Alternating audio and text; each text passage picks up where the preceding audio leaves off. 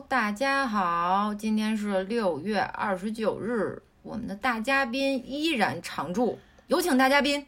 嗨，大家好，我是今天的大嘉宾陈老师。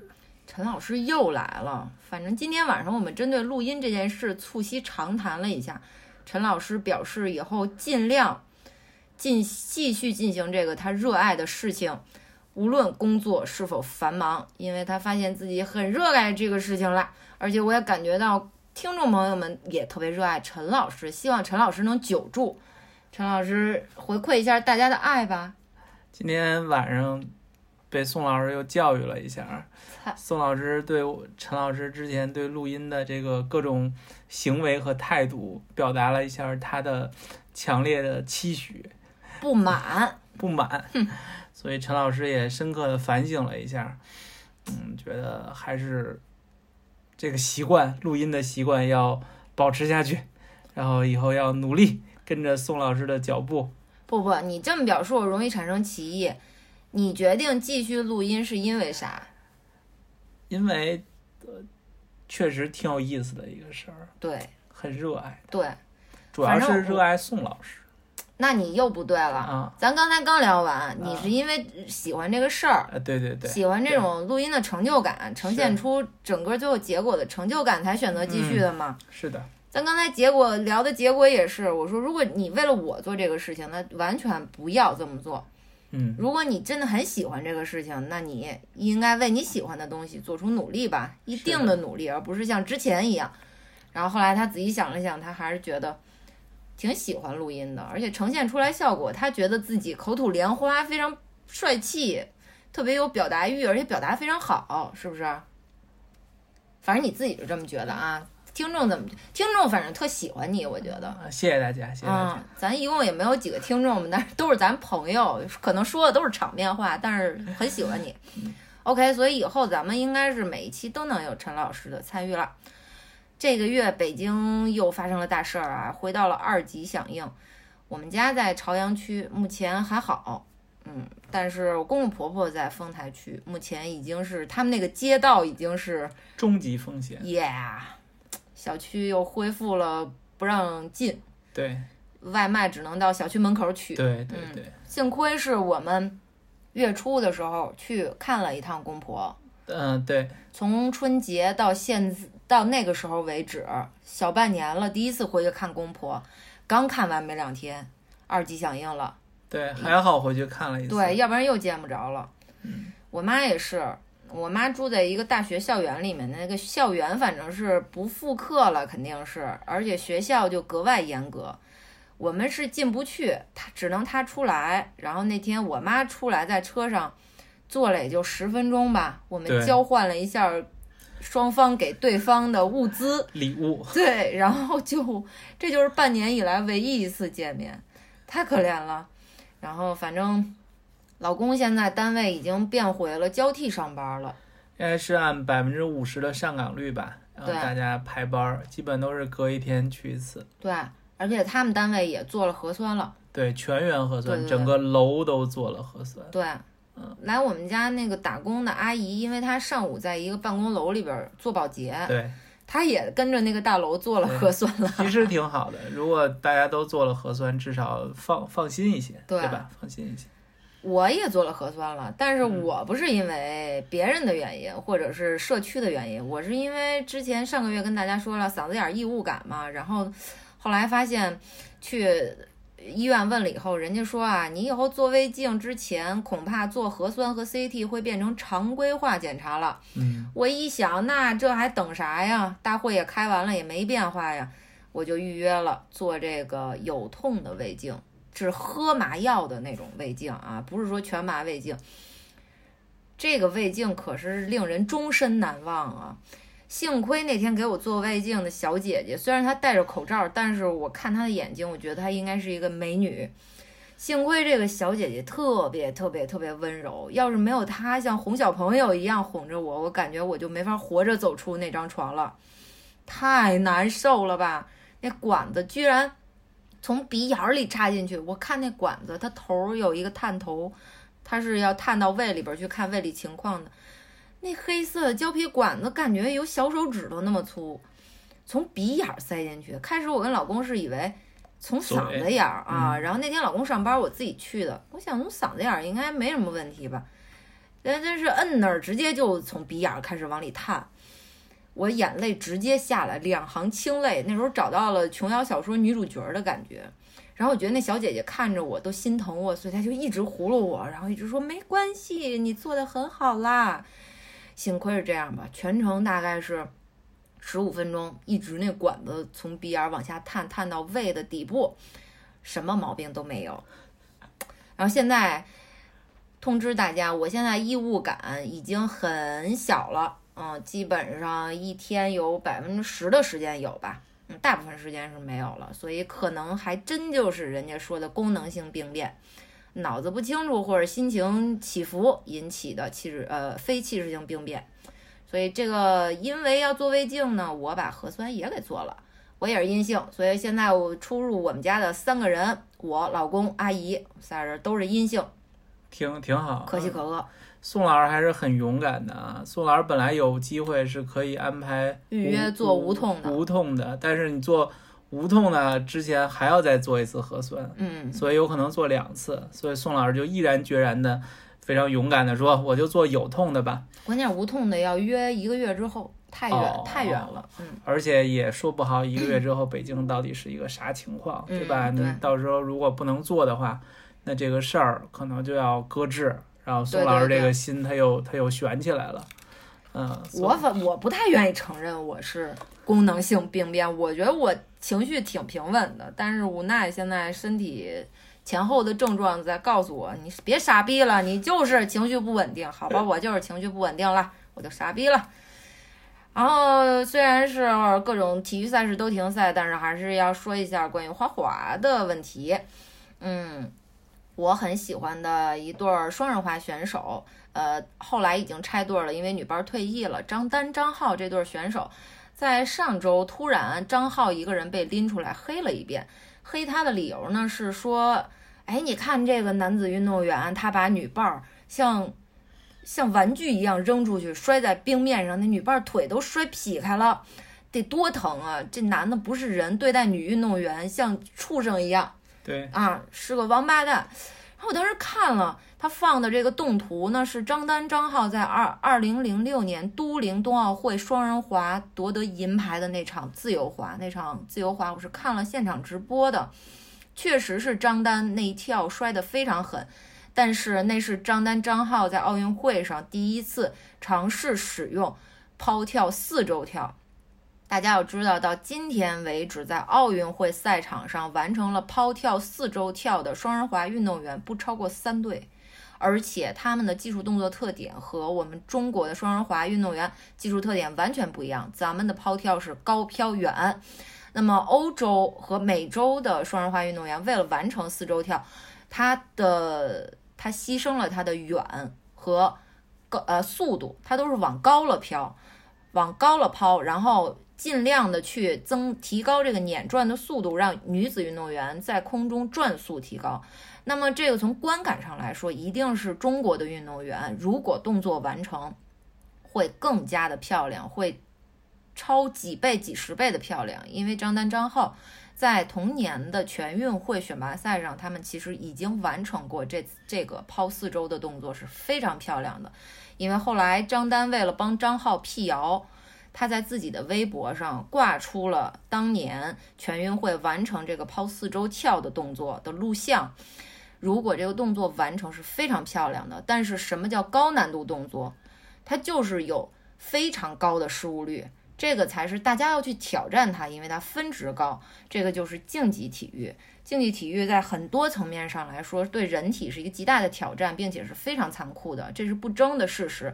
但是运动员进入了这个项目，没有一个人是冲着输去的。而这个黑张浩的微博，他的说辞呢是说，从女权的角度上来诠释这件事情，说女子运动员在花滑里面没有地位。哇，这件事情到后来，所有我们花滑圈的粉丝都愤怒了。为什么？因为。没有经过印证，并且是完全门外汉，为了黑而黑的这个微博被无数无脑的带着几百万粉丝流量的大 V 转发，瞬间就几万转。然而当天两个小时之后，张丹发的辟谣微博到今天为止只有一千转不到。这个就是一个运动，它这么艰难，在中国能渐渐的立足，有粉丝群体，有群众基础，有更多的人愿意去学习这项运动，但是很有可能因为一个无脑黑就被葬送。所以我就非常气愤，我针对这件事情转发张丹了两条辟谣微博，但是我觉得更多的人可能这个世界就是乌合之众吧，他们是大多数。OK，下面一个新闻呢，就是德约科维奇同志啊，这位双子座的网球天才再一次犯傻逼了。举办了一个网球表演赛，把当今世界上恨不得除了费德勒和纳达尔之外的网球名宿全给招过去了啊！然后还有 party 呀、聚餐呀、表演呀之类的，所以呢，很快就导致了聚集性感染。嗯，我老公同事的孩子没有，我同事他是呃德约的粉丝嘛，然后他们专门有德约的群。对，然后中午遛弯的时候还说起德约这个事儿，它实际上是一个慈善的一个是慈善的一个一个比赛，对吧？然后它是应该是所有的款项都拿出去捐捐了，嗯，但是是因为本身德约他后来也查出来他是阳性嘛，然后包括他的训练师啊，他跟他一起打球的这些人，对。啊，全部都是，然后包括，呃，就是到那儿去看比赛的人，好像也都没有什么防护措施，戴口罩，所以这个就特别容易就传染新冠。嗯，所以就是可能是从根源上还是来讲，不是那么重视。对，而且今天刚爆出来，就是德约这个呃表演赛之后，又有一个应该世界排名前十的一个男运动员组了一个表演赛，啊，然后他。这个表演赛开始的时候呢，德约这边的聚集性感染还没有传出来呢，还没有印证呢，所以那个表演赛就照常举办了。嗯，然后那个表演赛现在也聚集性传染了。哎呀，反正我觉得就是我看了他们那个 party 的视频，没有一个人戴口罩，嗯太缺心眼了。这就是这就看出来费纳不一样了，这永永远雄霸世界第一名、第二名是有原因的。OK。当然，这个咱不能从星座说，因为费德呃那个纳达尔和德约其实相差没几天的双子座，但我只能说应该向纳达尔和费德勒学习，德约好心办了坏事儿。OK，下面一个大新闻，老公来说说这个啊，这是前两天宋老师跟我说，快看快看，这赌王的这个孩子们的这个排这个排名啊，不是吧？叫家谱家谱出来了。说真的，传说真的像传说那样出了第十七子，对对对，啊，可能大家不太了解啊。赌王其实现在大家比较熟悉的就是四房十六子，对，然后其实还有一个神秘的十七子，就之前一直就传有这么一孩子，是是是是的，是的，说是谁的？小点声。说是某某著名女星的，耶耶耶，某著名女星的，因为我们也在听那个是易姐，这个对易姐，这个著名女星的老公是一个著名的武打明星，好了好了，嗯，是是我们北京人，这武打明星。然后，但是人家这著名女星当时也特别厉害，说谁要是能查出我怀孕生子的消息，我给谁一个亿。啊，她也没有一个亿吧那时候。啊，反正不管怎么说吧，这个表态是表出来了。嗯，然后赌王他自己也不承认自己有私生子，对吧？他觉得这是有辱家风。你承不承认？反正现在出来了，在讣文里边就出来了。但是，但是这个四房出来说了，说为什么之前没有这个孩子，没有公布这孩子，是因为这个孩子得了一个很严重的病。那得是什么病啊？据说应该是什么精神上的病吧，就是那种生下来就精神病，不可能，就怕刺激。就怕那种外界的打扰刺激。那你一个小婴儿怎么能一一落地，他连话都不会说，你就看出来他被刺激了？因为小婴儿永远都是受了惊吓的状态呀，就是哇哇大哭嘛。反正就是这个孩子现在在美国，然后网上好多网友说，这个就是特别像那种大 boss 归来，然后回来夺家产的那种 邪魅狂狷，就是那种那个论坛里边小说啊男主角的样子。对对对对对。啊，还是挺挺有挺有意思的，嗯，反正新闻界都炸了这事儿。看，因为呃，赌王现在葬礼还没办呢，只是出了讣文嘛，所以这个挂在了四房的大儿子这么一个身份是吗？对，啊，然后看看这个，要是葬礼办完了，正式要看看家产怎么办的时候，这位叫做何尤邦的同志，是叫何尤邦吧？对，他会不会翻出浪花来呢？他会不会企图翻出浪花来呢？OK，这个就是一个我们很关注的新闻啊。我们没钱，但是我们关注有钱人的行径。好，然后我们我比较喜欢的两个组合啊，一个就是哎呃 Lisa 在的 Blackpink，还有 Produce 四十八选秀之后组成的 IZONE 两个韩国组合呢，出了都各自出了新的单曲，这俩单曲都一言难尽。老公是看了 Blackpink 的那个 MV 新歌 MV，对，啥观感？就是感觉有点乱，就风格不太统一，前后的反正三分钟的一个片子，前后出现了好几种不同风格，对。然后 Lisa 反正打扮的也挺狂野的，我觉得，对对对对嗯。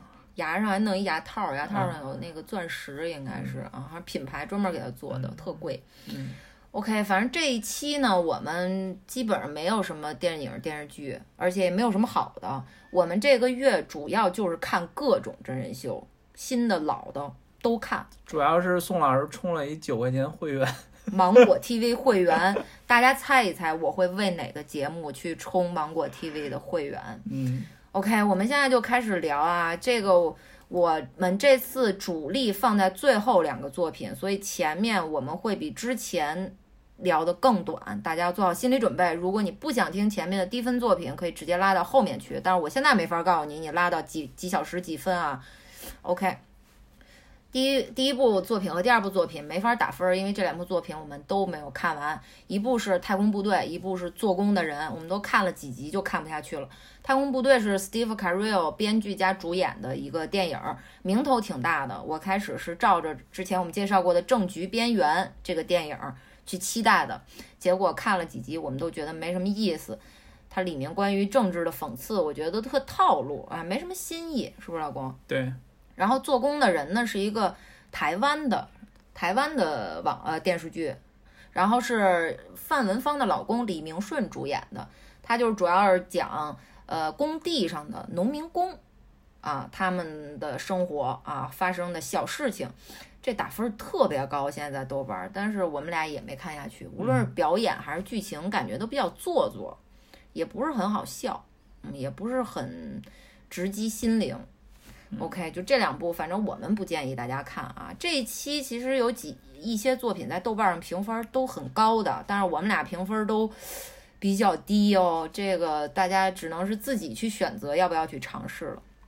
因为我跟我老公这次成了少数人。好，下一个作品是一个比较奇怪的，我们是月初密集性看了一批动作戏。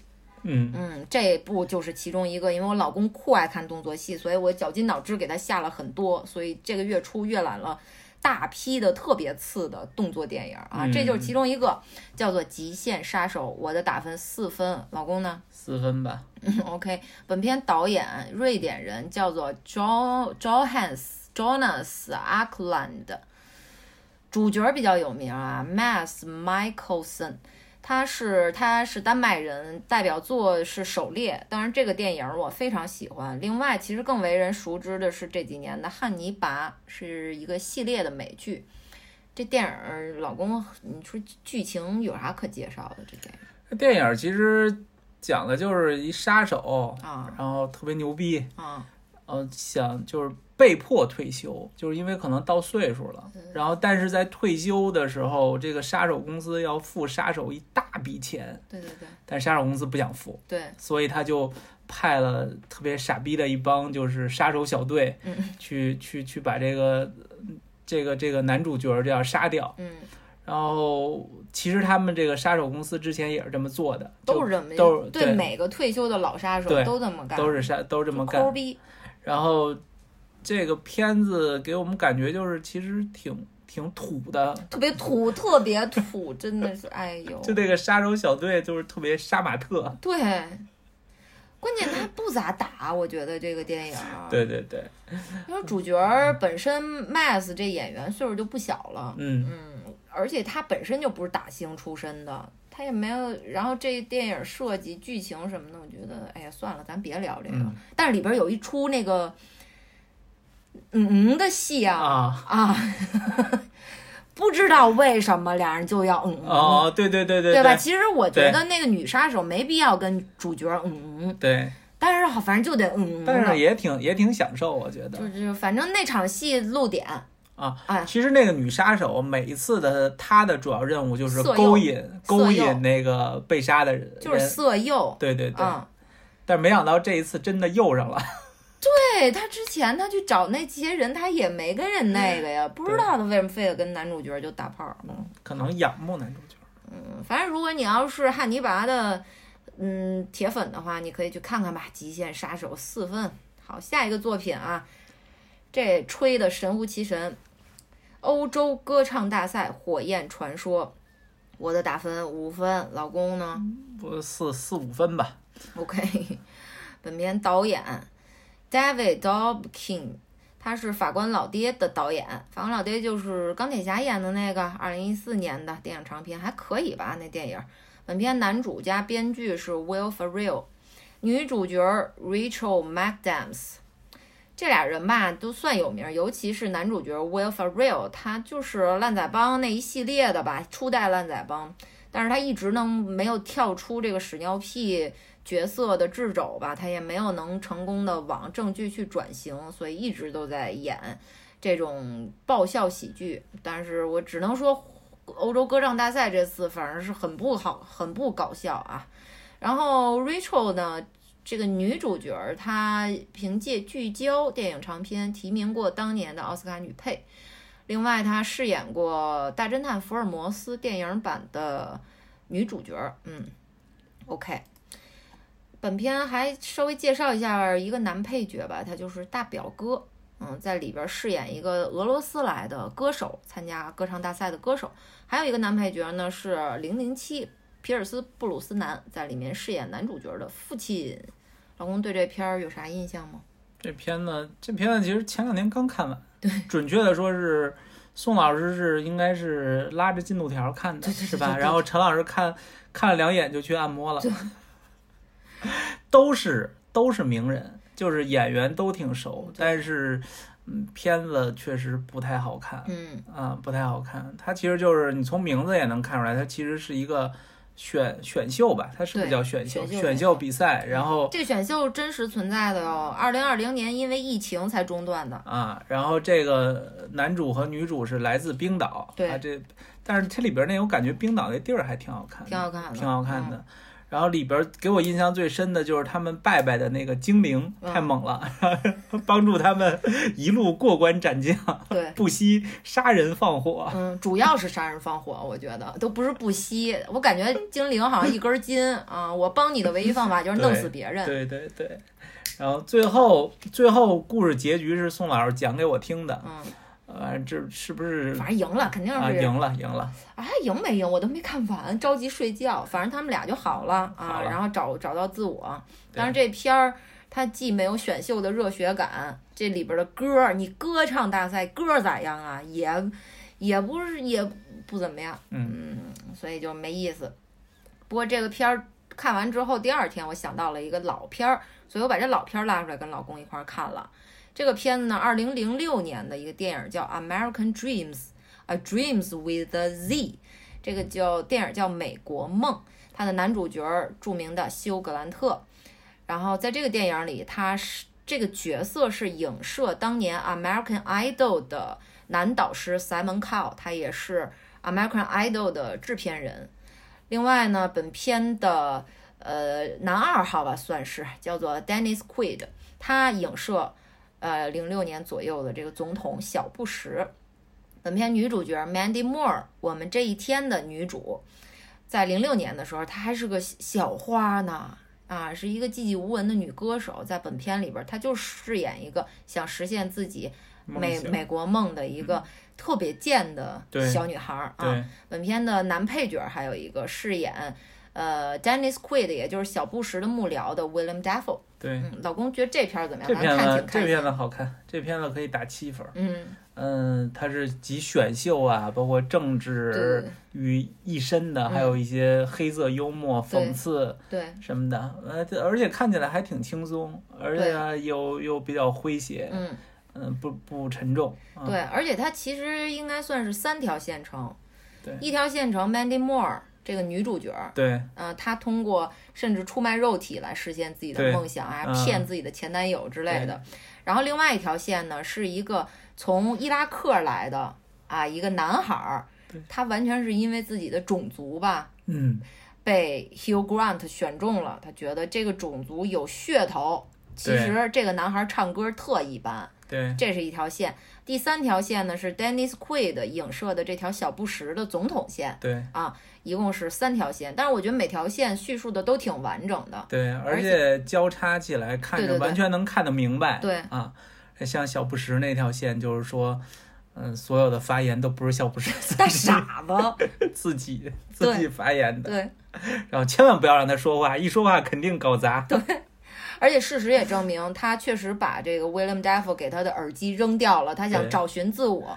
但是事实证明，确实是搞砸了，对，就是说不出人话来。嗯嗯，因为这片子反正我觉得影射的挺多的，不轻也不重，我觉得恰到好处。所以作为一个呃轻松类的喜剧，完全值得一看。而且这些年针对这么红的一个真人秀《美国偶像》，咱们的超女就是超的美国偶像啊。针对这个真人秀，应该说只有这一部电影儿。嗯，呃，电视剧我不知道，这电影儿只有这一部，所以呢，我觉得可以值得一看。美国偶像可以说是世界电视史上，呃，真人秀选秀类节目的鼻祖了。嗯，OK，其实那，在欧洲歌唱大赛这个条目底下，我们推荐的是二零零六年的电影《美国梦》。OK，下一步，下一步我们要短一点啊，特没劲。二零一八年的动作电影长片《薄荷》，我的打分六加分，老公呢六分吧。六分儿。本片导演皮埃尔·莫瑞尔，他其实还有点代表作《飓风营救》和《暴力街区》。那么本片的主演只介绍一位，因为这是个大女主的电影，就是 Jennifer Garner。她其实呃，应该是早年的时候啊，她是准备接替 Julia Roberts 这个大笑姑婆的这么一个出演爱情轻喜剧的这么一类型的女星，但是后来就没有播出来。嗯，Julia Robert Roberts 退位之后，Jennifer Garner 没能跟得上。这部电影 Jennifer Garner 拍的时候应该是四十六岁吧？对，嗯老公觉得这片儿怎么样？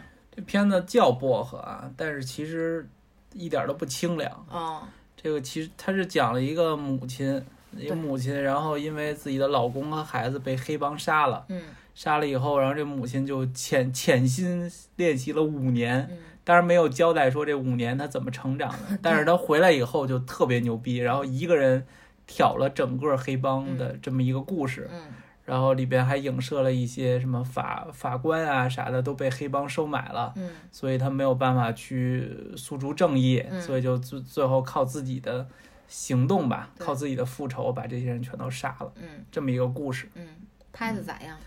拍的我觉得动作戏还可以，因为毕竟女主角都四十多岁了嘛，四十四十五六了，嗯、主要也就看看动作吧。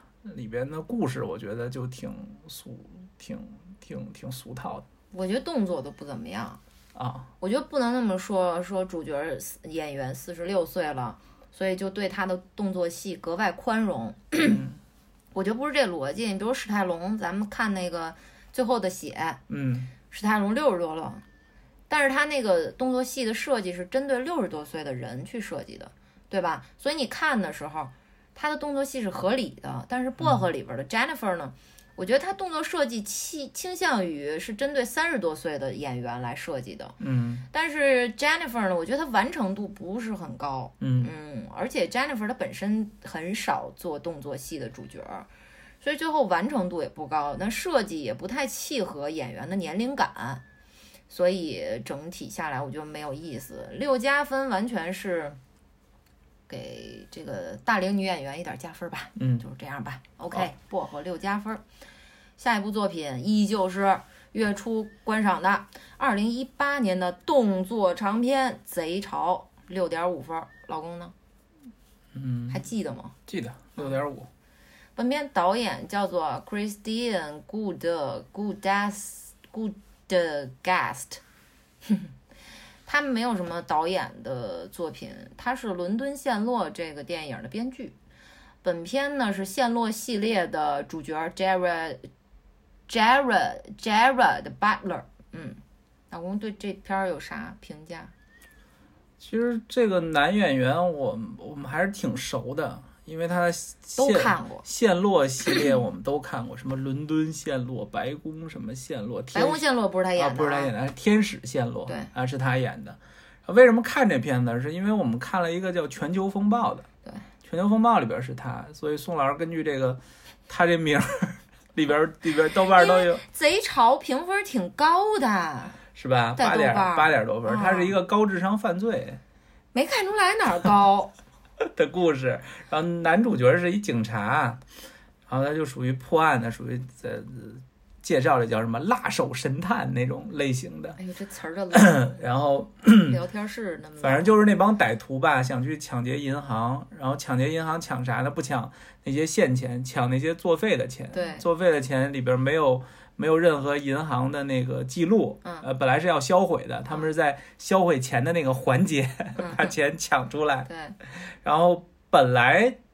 就是男主角的那个特工小队，就是那个警察小队，已经把这些歹徒全部都给灭掉了，但是最后发现钱没了，不翼而飞了。啊，啊，然后最后真正的 BOSS 实际上不是电影里边演的那个歹徒的 BOSS，是另外一个小角色。看起来比较弱鸡的一对个，嗯嗯。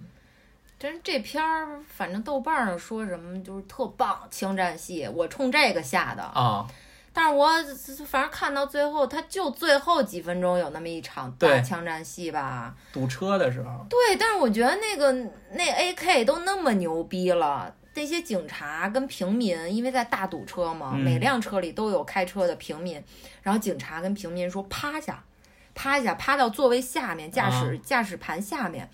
然后后来这个枪战一开始，AK 一突突，就发现直接是穿甲弹呀。对，那你让人趴下有屁用啊！嗯，反正那场械斗戏，我整体觉得就是不知所谓。对为了拍而拍，但是动作设计又不好。对，而且像这种高智商犯罪，就是挺难拍的，就是里边如果有 bug 的话，或者你设计设计里边有问题的话，包括比如说他那个。呃，就是歹徒里边有一个人，他是坐在箱子，对对对，坐着箱子进去的，然后他出来的时候就就就堂而皇之的就出来了。嗯。但是但是那个他去的那个地儿是那个相当于银行嘛，是戒备最森严的，然后他就出来了，所以大家都都都吐槽那个点这大家就是咱俩。啊，咱俩都吐槽那个。对他怎么可能呢？他还不找一别的辙偷跑呢？他怎么可能堂而皇之？你进门没有进进门的笔那个登记啊、对，你想出来就出来的啊，嗯，假装送餐的。OK，反正这个我们跟网上评价是非常不一样了啊，大家自己选择吧。贼潮六点五分儿，下一步仍旧下两部啊，是一个系列，仍旧是一个动作戏。二零一一年印尼和美国合拍的动作电影长片《突袭》，我的打分六加分，老公呢一百分。也差不多六分七分的样子吧，怎么可能？啊，达不到七分，你！呦呦呦，你别谦虚。六分六分六你分看那个嘴都合上了，好吧。六分，然后同时呢，介绍一下昨天我们刚刚观看完的《突袭二》，二零一一四年的印尼制作的动作电影长片，我的打分三分，老公呢？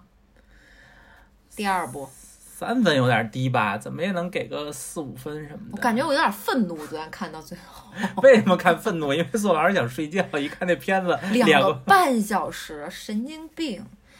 好，这两部作品导演叫做 Gareth E Evans Evans，他是伦敦黑帮，这个你还看过呀？哟，咱俩还看了两集黑帮的编导啊，对，就是二零二零年的新的英剧，对对对，呃我们俩还看了两集。嗯看两集，对，老公来评价一下，这我觉得第一部挺好看的，第一部就一直打，从头打到尾，而且不光有枪战，还有动作动作场面，还有就是肉搏的那种对。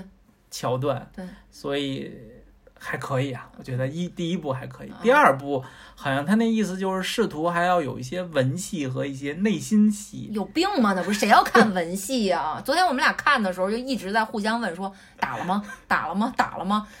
哎呦，怎么都不打呢？然后第二部，第二部突袭的时候，我上班呢，宋老师跟我说，你知道吗？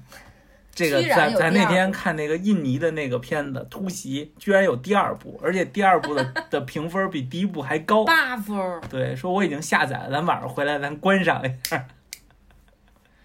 果断下载，果断观赏，嗯果断失望，嗯骂街。嗯，这突袭一，我他这个拳，他这男主角练的武术，我感觉有泰拳，有咏春，有咏春，有截拳道，对就李小龙的，对然后还有空手道，对，然后还有，反正就各种的东西，它嗯。杂糅在一块儿，可能还有散打什么的，对，嗯，然后反正这片儿就是讲警察打黑帮的。就这个片子一开始渲染的就是黑帮特别牛逼，啊，就是好多年他们霸占了一个楼，嗯。警察都从来都没有攻占过那个楼。对对对，他是没攻占，他就那么几个警察，你要派个二三百人，他马上就攻占了。嗯 然后这个男主角就是一个突叫什么，就是警察小队嗯，然后像敢死小队，然后进去以后就在这楼层里边打乱窜。然后他是为了这个警察是为了进去救他哥哥，他哥哥实际上是一名卧底，啊对吧？然后在黑帮的老大身边，嗯最后反正活了嘛。他要不活的话就没有第二部了啊，但是但是第二部一上来哥哥就死了，啊！对对嗯对啊，这个突袭一疯狂到什么地步啊？我感觉就是属于那种没有困难制造困难也要打的那种。就是有一场戏啊，已经是反派特厉害那小个儿啊，拿着突机关枪进来了，然后主角恨不得都被绑屋里对，了。没错，然后坏人进来以后把枪放那儿，特别安静，然后把主角放开，说了两句话，大概意思说我喜欢公平的打斗，不是他说拿枪打不刺激，不刺激没劲。不没劲。嗯咱肉搏吧，但是那小哥确实牛逼，确实牛逼。但是这场戏是不是没有意义？就是他这个逻辑起因是没有意义的啊啊！你正常来说就是剩下就是严刑拷打了嘛，但是他就是为了要有一场打斗的戏，两个武林高手打斗的戏，然后就非得这样。嗯但是这个虽然是剧情如史，全是动作戏，让你觉得非常 crazy 了，但是它这个动作戏多到最后让我产生了一丝幻觉，这个幻觉类似于敬意，就是我很佩服他，他居然敢弄这么一个破玩意儿，但是确实是好多人喜欢看，对，而且我觉得他每一场戏，你说真的是肉搏打起来，动作设计啥的都不容易，对吧？你那么长时间的打斗戏，嗯。而且还挺精彩。他有一个，就是看第一第一部的时候有一个心理变化，大概看到半个小时的时候就有点审美疲劳了，啊，就是怎么还在打呀？怎么还没打完呀？但是到一个小时的时候，就觉得有一点扭转了，就觉得心生敬意，说我操还在打，然后到最后打完了以后，说嗯，还是六加分吧，就别给太低分了。所以就是喜欢看打斗戏的，喜欢看黑帮题材的，喜欢武术的，大家都去看吧。行吧，突袭第一部六加分，第二部三分。第二部也可以看看啊，第二部里边有一些拿锤子的，还 有拿棒球棒的那些选手们，锤子那太傻逼，我都没明白他牛逼在哪儿。那些选手们打打起来还是挺有新意的。好吧，好，下一部作品啊，终于不是动作戏了。这部电影叫做《娑婆诃》，是韩国的一个惊悚电影。我的打分六点五分，老公呢？这部片子我都没看完，嗯，打个分吗？呃，就从恐怖场面上来看，值个六分吧。好吧，本片编导艺人张宰贤，他是低分韩剧《黑祭司们》的导演。本片主角儿李正宰，他曾经凭借《观相》这部电影获得过韩当年韩国所有境内的电影奖的最佳男配角。老公说说这电影为啥放弃了？那天是因为看的太晚了，是吧？陈老师要睡觉，所以别给自己脸上贴金了。不是啊，不是，那是那是你说啥呀？实在看不懂。我说这都看不懂啊？哦，那里边可能你看这黑祭司是不是听着哦哦，这黑祭司不是这部电影是吧？看清楚再说，老公，别慌。啊，你听这名儿就很难理解，婆娑婆诃娑，婆诃，你看谁谁能知道他说的是个啥？嗯，猜猜，肯定跟宗教有关系。它是不是一个咒语什么的？它是它是一人儿神吧？应该是娑婆诃。哦 I don't know。哦，可能那一天可能跟陈老师的就是心情也有关系，可能陈老师觉得忙一天了，想看看手机啥的，所以就没有关注。你根本不是你，哦你进屋直接睡觉了，你那就是进屋也没看手机啊，那就是太晚了。就是看不懂。他他为啥看不懂啊？这片片子有点悬疑，啊，它主整个的背景是和佛教有关系的哦，它是由这个藏传佛教引申出来的，在韩国形成的一个新的支教。然后所有的悬疑呢是根据这个教派邪教的教派嗯去引申出来的。然后呢，这个一提到宗教，它里面就有很多名词啊、定义啊，这天王那神啊什么的。所以这个电影里边就有各种的名词解析，嗯还有这个名词它是由何而来呀？它的引申，它的源头，这一切的一切呢，你就首先你得记住这些名词，你才能串联剧情去解答疑团。那主角李正宰呢，就去解答这个疑团，最后掀翻整个邪教。嗯，但是也确实没劲，嗯而而且也不短。嗯，但是这片儿好像评分还行，反正比我的评分肯定是要高不少。所以大家如果对宗教比较感兴趣，然后比较喜欢李正宰的呢，可以去尝试一下吧。因为这两年韩国拍的去抨击邪教、各种邪教体系的影视剧作品挺多的。嗯，但是我觉得好的不太多。嗯，娑婆诃呢，我觉得是一个比较商业化的，观看起来气氛相对轻松的一个悬疑惊悚电影。惊悚电影还轻松，那就失败了，是吧？对，所以才打六点五分。嗯，不惊悚，我觉得。OK，娑婆诃六点五分。再聊一部，再再聊两部，我们休息啊。哦，下面这个重磅炸弹，老公，嗯现在都炒上天了。对，我们本土的网剧《隐秘的角落》，我的打分六点五分。嗯，差不多吧，六点五分，应该到不了七分。咱们会不会被人抽死啊，老公？本片导演辛爽是一个导演经验不太多的新人导演，原来是演员。呃，本片的主角和配角们啊，秦昊、王景春、刘林、李萌。那么少年三人组，也就是主角三人组呢，是荣梓杉、史鹏元、王圣迪。本片改编自小说家紫金陈的小说，这小说叫《坏小孩儿》。然后我看《隐秘的角落》里边啊，这秦昊角色一出来，我说，哎，这个名字不是跟咱看那个《无证之罪》里边秦昊那角色一个名字吗？叫颜良，颜良，我说会不会是一个人呢？而且他又说，他从北边儿，然后找到南方，嗯，是吧？所以我说，那颜良在《无证之罪》里边就是在东北当警察呀。嗯而且往看到第一集后边，基本上这个隐秘的角落，它的时代背景就能看出来了。大家用的手机呀，看的电视，开的车呀，你就能感觉出来是两千年刚过没多久。对，所以呢，你按时间算的话，那可能过了十几年之后，说不定《无证之罪》里的颜良就是《隐秘角落》里小颜良长大以后嘛。然后我们就去查，那果不其然，《无证之罪》的原著作者就是紫禁城。对，他是一个一个一个作者，对，一个作者对，所以感觉是一个小小的联动，是，是吧？就是从小说作者本人来说，对他来说，他可能埋了一个小小的联动。如果从时间线上来说，《隐秘的角落》算是《无证之罪》的前作、前传，对是吧？但是从 从这个小说来讲啊，就是现在为什么热议啊？宋老师刚刚说热议，两点，我觉得第一点就是说 大家都去看这个小说原著，实际上小说原著要比电影拍的要残酷很多对对对，啊，他有好多人其实就是都死了，而且为什么叫坏小孩？其实坏小孩就是指的那个，就是那个其中的一个男主角，男主角最后就是变坏了，嗯，他就黑化了。黑化了，然后其他的所有人都是他杀的，嗯，但是在电影里边没有拍出来这个这个这个感觉，或者拍的稍微隐晦了一点，相当隐晦。嗯，啊、隐晦了一点，嗯这是第一点。第二点就是因为秦昊那个爬山的那个梗对，啊，所以这个片子现在就是比较比较比较热议啊。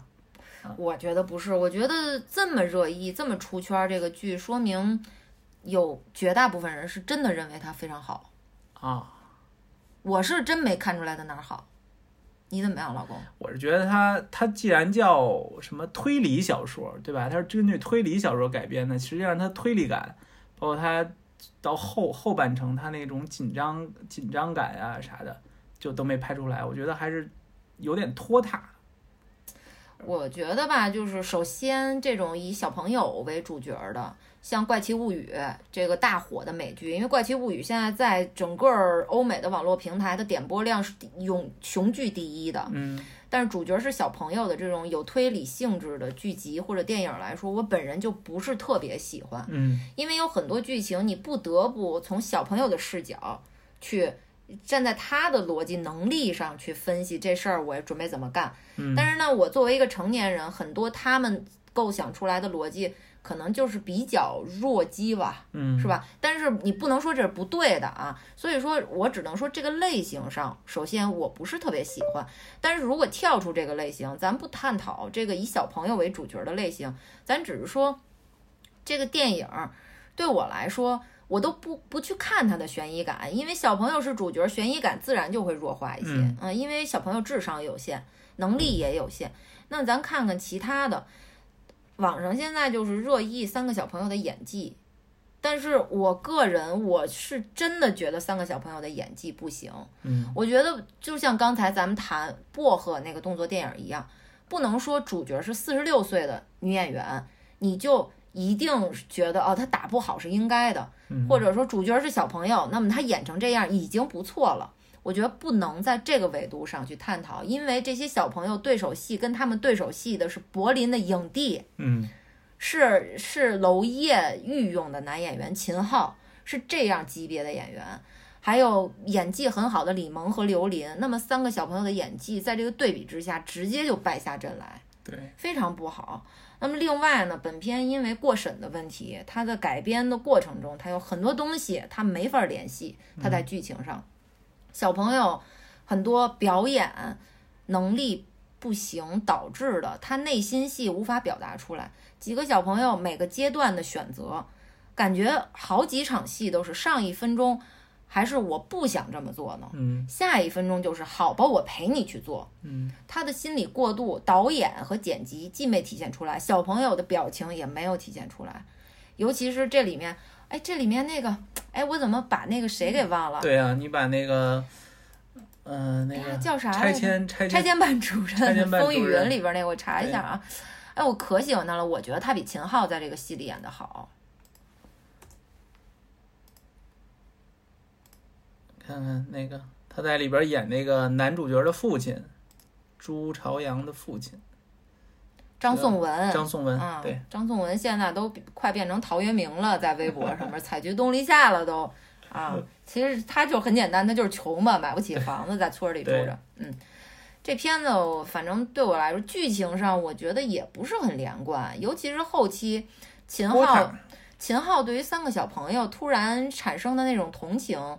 你在前期没有给观众铺垫好秦昊这一方面的人格呀，对吧？我们看完，我们还讨论呢，说如果给秦昊铺垫一个很简单的人格，就是这人就安于现状，他接受不了改变，哪怕这媳妇儿不爱他，只要这婚姻还存续，那我就不改变啊！我想尽一切方法不改变。那么这样呢，就给秦昊这个角色他的性格里边留出了具有同情心的空间。嗯嗯，因为他的目标是不改变，而不是目标是杀人获取快感。对，但是整个剧集前半截，秦昊杀了那么多人，他前两个人吧，前三个人，公公、呃岳父、岳母还有妻子死的时候，他都非常开心的。那到后来，他这同情心哪儿来的？前期你把他完全塑造成一变态杀手，那后期你又把他塑造成一个具有同情心的一个，甚至抵押了房子也要给小朋友三十万的这么一个人，这不合逻辑啊！我说的是情绪逻辑，大家如果听我节目很清楚，我是非常讲究情绪逻辑的。对所以这是老公觉得而且他最后同他他其实借那个三十万那个钱是从高利贷借的，对呀、吧？他当时跟高利贷说的是我三天就还你，那他啊肯定是想着说先给一下，给完了以后我再想办法再要回来。对对对而且他们都去了那些孩子们住的那些船厂啊啥的，听到那个看船的人说这儿这儿容易着火呀什么的，纵火他都他都他都准备了汽油，说要把这些孩子们都烧死。对那你后来就是因为他们秦昊，呃，突然间，因为因为把钱给了以后，秦昊要知道这些钱的去处嘛，就然后但是他发现那个男主角被被那个其中一个人绑架了，就最后男男主角被绑架，然后他就跟着嘛，跟着以后他在路上听到了。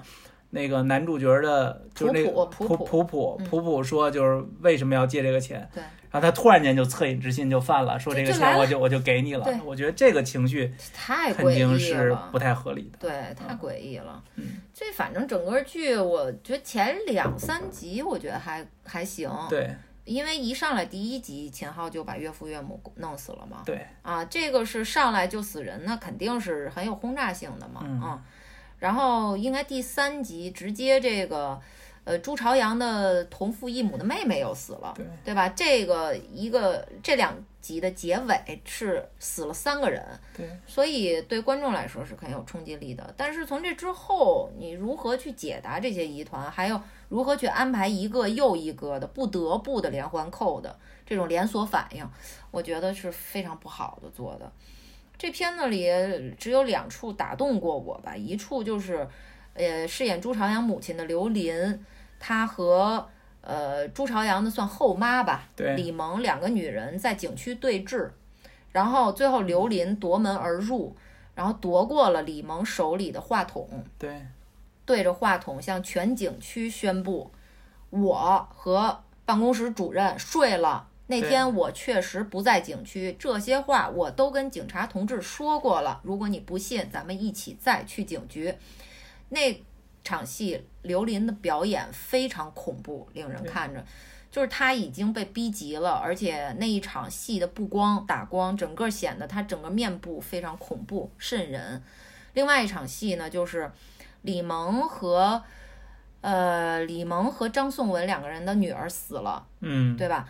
死了以后，俩人就痛不欲生嘛。但是显然是妈妈更疯癫了。那么张颂文作为爸爸呢，他要一方面照顾李萌的情绪、妻子的情绪，一方面他又要要想着我还有个儿子呢，我还有朝阳呢，所以他其实精神压力非常大。那时候工作都停止了。那场戏是他说他下楼吃碗馄饨，然后嗯那场戏没有台词，他就一边哭一一边吃着那碗馄饨。整个电视剧只有这两场戏打动我。按理说，我觉得这场戏其实它有时代背景，然后有很好的演绎空间，并且是一个复杂的人性纠葛的故事。它理应演绎成无证之罪那种能把人文讲得更透彻、更宏大的这么一个一个一个故事。但是我觉得《隐秘的角落》在这方面基本上没有做过任何努力。关于时代，关于人群的特性，呃，相互的鄙视链，然后每个人的内心，我觉得讲的太浅了，对，没怎么剖析。甚至王景春这样的影帝，我觉得在这个剧里边就是一个工具，他就是一伪光正啊。而且最后怎么就把男配角那小演员从海边救出来了？就那么准。那小男孩跳海，然后他就在那儿猫着，就把那小小男孩从海里拖上来。小男孩跟他说：“叔叔，我没有做坏人。而且最后看哈，大家都讨论说最后是不是都死了这些人，因为 就是说看王景春跳那个广场舞，然后别的别的排都是七个人，就王景春在那排是八个人，嗯然后看那个小男孩儿，就那个叫什么吕梁还是呃那个”颜良，啊颜良那个颜良最后出现都是什么光影儿，所以就认为是不是都死了？哎呀，反正是你可以去意淫，可以去解读，但是我觉得就是呃，原作真的就是原作，改编的作品就是改编的作品，你不能说原作写的非常深入、非常透彻，也非常更加黑暗、非常精彩，那么就代表了我改编以后的作品就好。现在很多人非要拿《坏小孩》和《隐秘的角落》来对标，就是说啊。我们是戴着镣铐跳舞，啊。所以我们跳不好，但是原作非常牛逼。那原作牛逼是原作的事儿啊，嗯。跟现在这个剧没有关系啊。嗯。而且这个剧我我我们俩还真不是说说互相说服着得出现在这个分儿，我们俩基本上就是同时就慢慢就觉得这剧不行了，对，嗯，但是坚持着看完了，可能也是想蹭蹭这一热度吧，但实在是不想蹭了，不好拍的，也不得你你觉得有啥好的吗？这剧？我老公默默摇头，就前三集吧，就那个蹬一下把推下去那个，啊，那也挺挺对带劲。对。而前三集我觉得拍的紧张感还是挺好的啊，对可以的。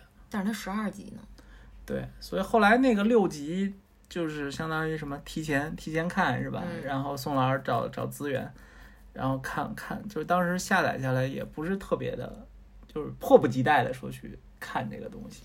嗯。哎呀，反正是，这个其实你跟咱之前讲过那个韩国那个片子，对那个读书院的那个，嗯，那个每一集都特别想看，那可？长了，咱一口气儿两天看完的，对，所以反正对我们来说不行就是不行啦，我们也不会为了蹭热度提高它的分数啦。隐秘的角落六点五分，OK，再聊一部我们就休息一会儿啊。这部我自己聊，老公没看。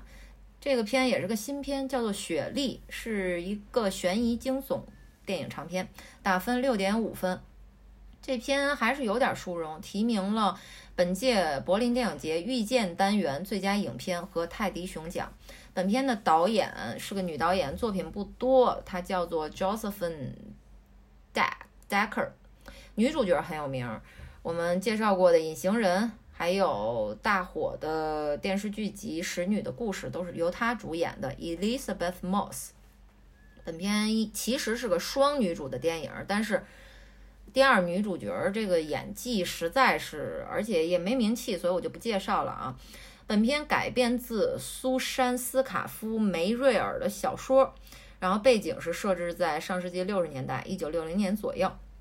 但是它虽然是个小说，可是这个小说的主角呢叫做 Shirley Jackson，他是美国真实存在的一个非常著名的惊悚小说家，并且他影响他很早很早了啊，所以他影响过史蒂芬金等一大批作家，所以他非常有名。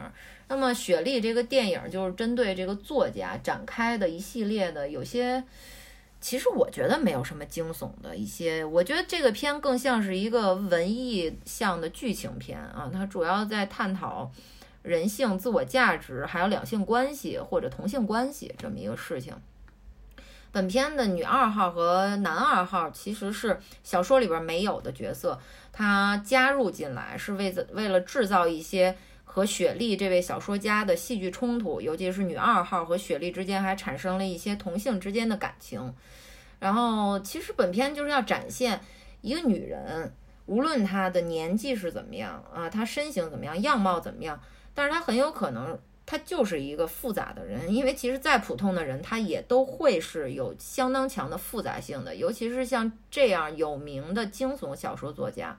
所以雪莉她本身的性格就比较乖张，但是乖张之余呢，你看似她是一个事业女性，可是她还是要很大的寻求婚姻的稳定，还有对丈夫的崇拜以及丈夫对自己的崇拜。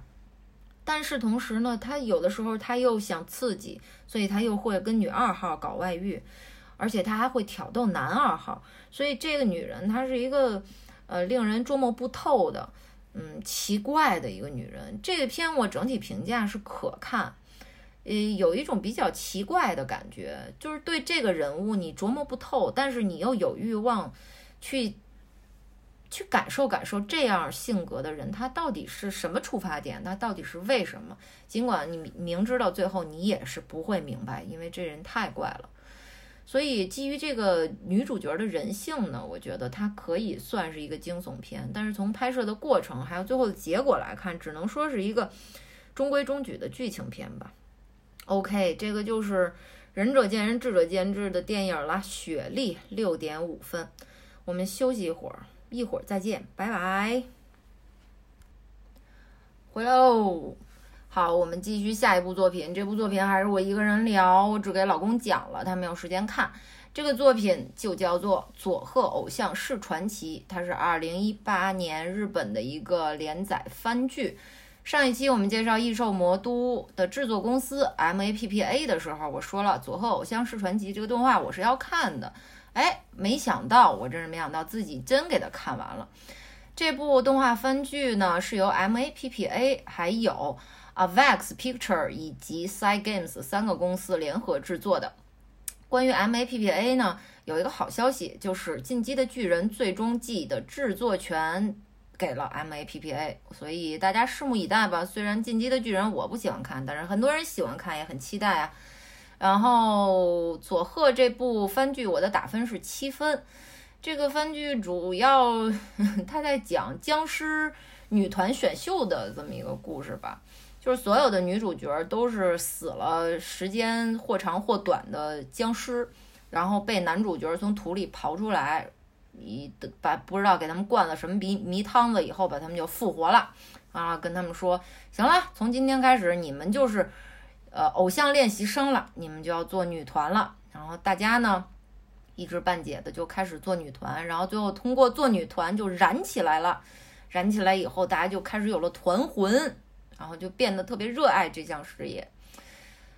大家听听听听这个背景设置是不是特别傻呀？我也觉得特傻，而且这个动画片它的作画特别像简笔画儿。其实不是我喜欢那种唯美的唯美的风格，但是呢，这片子我怎么居然能坚持看下去呢？因为实际上这个动画番剧它是一个非常硬核的女团如何制作形成的过程，特别硬核啊！接代言、握手会、制作单曲、练舞啊，这个这个走位，然后街边临演啊，然后下大雨了怎么表演啊？如何找到团魂？然后参加参加一些奇怪的运动会，去提高知知名度什么的。日本的女团几乎所有的小女团都是这样一步一步的走上去的，所以它这个过程特别硬核。其次呢，就是在漫画里你是听不见音乐的，但是女团是一定会表演音乐的，还有表现舞蹈的。那么音乐这一块呢，就是佐贺这部作品最大的看点。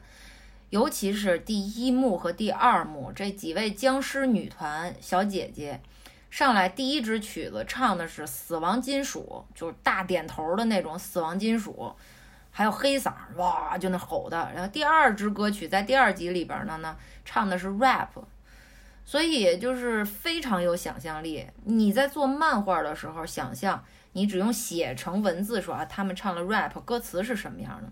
但是你要真的是动画化以后，你就需要实体的歌曲和实体的配音演员去演唱，这非常难。所以就是看到最后啊，虽然所有的东西都不是我喜欢的风格，但是几度还是为这个动画片落泪了。因为偶像女团的团魂就是令人感动的，所以我还是非常推荐大家去看的啊。二零一八年的动画番剧。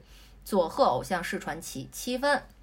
好，下一部作品，这部作品我们下面就陆续开始有真人秀纪录片了啊。这部就是一个真人秀，它就是大名鼎鼎的粉熊救兵。但是我和老公只看了日本片，它是一个特别篇，只有四集，我的打分是七分。老公呢？七分。这片子是网飞制作的啊，目前有五季了，应该第五季正在连载吧。这个片这个剧集，它的英文名字叫 Queer Eye，Queer 呢，我们这边就叫做酷儿。很多人觉得，或者是就是它概念不清晰啊，认为 Queer 就是 gay，就是男同，但实际上完全不是啊。应该说 gay 是涵盖在 Queer 里面的，Queer 代表 LGBTQIA。有七个族群，甚至更多。啊，这里面有 lesbian、gay、bi、extra、呃 bisexual、trans 呃呃 transgender，啊，还有这个 asexual、intersexual 之类的，什么双性恋、跨性别、非异性恋，什么双性恋、无性恋、女同性恋、男同性恋，这都包括了。所以这个才是 queer。那粉熊救兵呢，就是有五个 queer，他们都是男生。然后来帮助不同的平凡人去重新打造他们的人生，嗯，从家居到穿着的外貌都是。老公看完这四集觉得怎么样？我觉得挺好看的。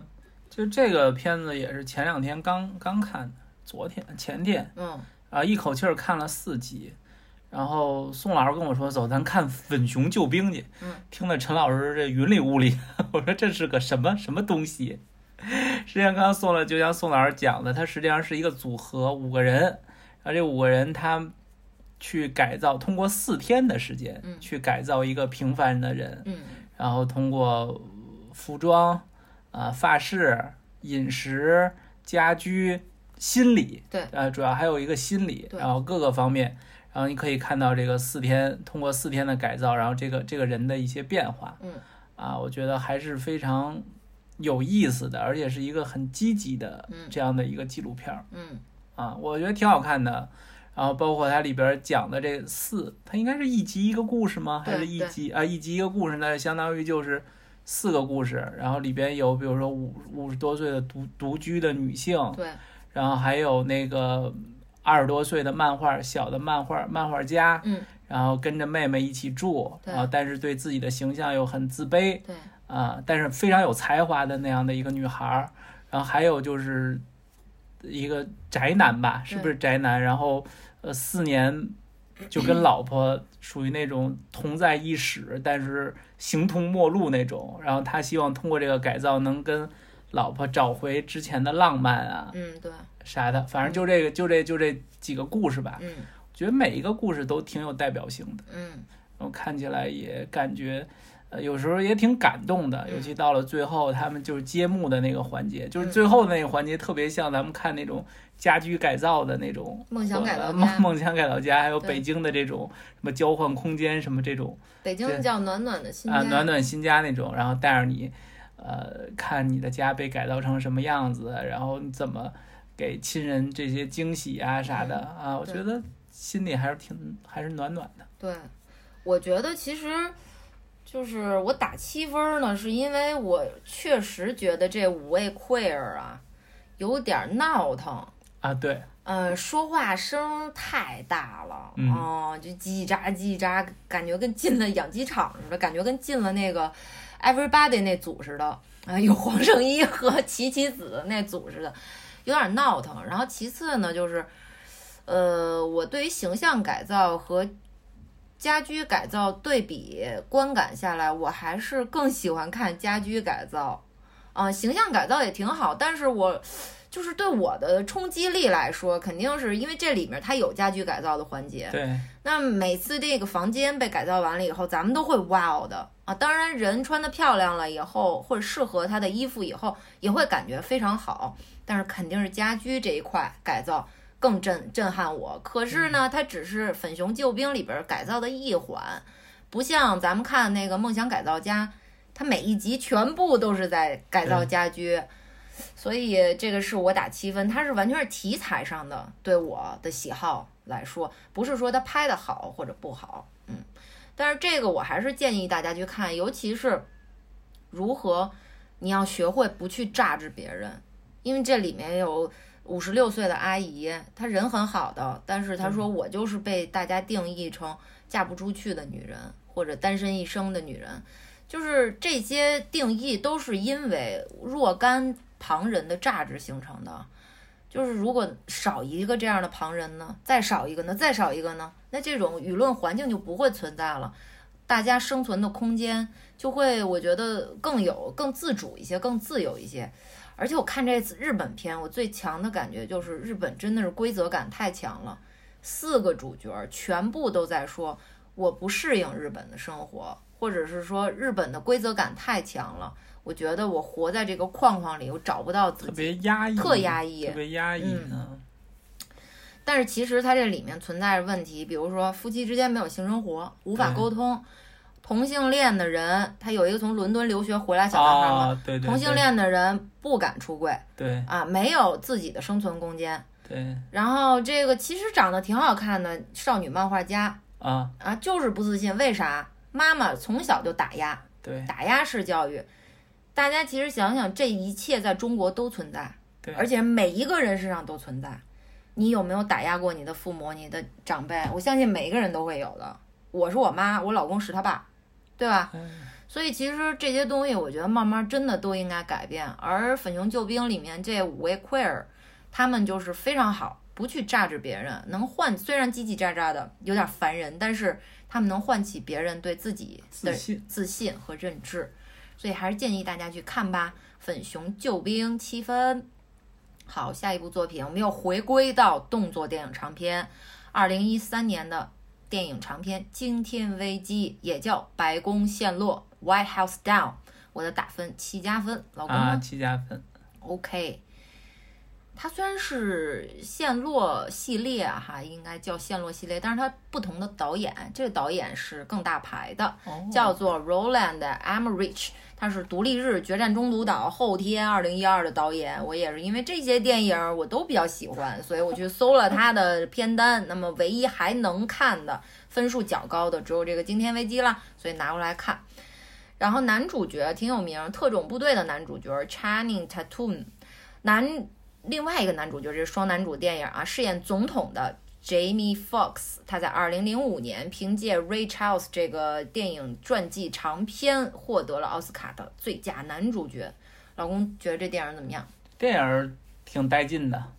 呃，刚才刚跟宋老师过片单的时候，他说你还记得吗？这个《惊天危机》这个片子，我想半天我想不起来。这个看这名字肯定想不起来。你什么好多就都叫啥危机？有什么什么黑夜危机啊，白天危机啊，还有好多惊惊天呢。啊，对惊 上上期聊惊天营救，锤哥那个，对你要是叫什么白宫陷落，或者白宫塌了，或者白宫没了，这可能就能想起来了。啊，他他其实他就是原来我记得应该是翻成这个白宫陷落的，是吧因为它英文名就叫 White House Down 嘛，啊，但是可能是敏感吧。哦，有可啊能，有可能。你觉得这电影怎么样？我觉得电影拍的挺过瘾的，嗯，就是也是那种一个人就，呃，就是个人英雄主义嘛，嗯就是一个人然后挑了整个的那个黑帮啊、包括就是犯罪分子吧，啊，然后看他一个人在这楼里边上蹿下跳的，我觉得动作戏什么的挺带劲的。然后包括它里边还有一些梗，就是他闺女，他他他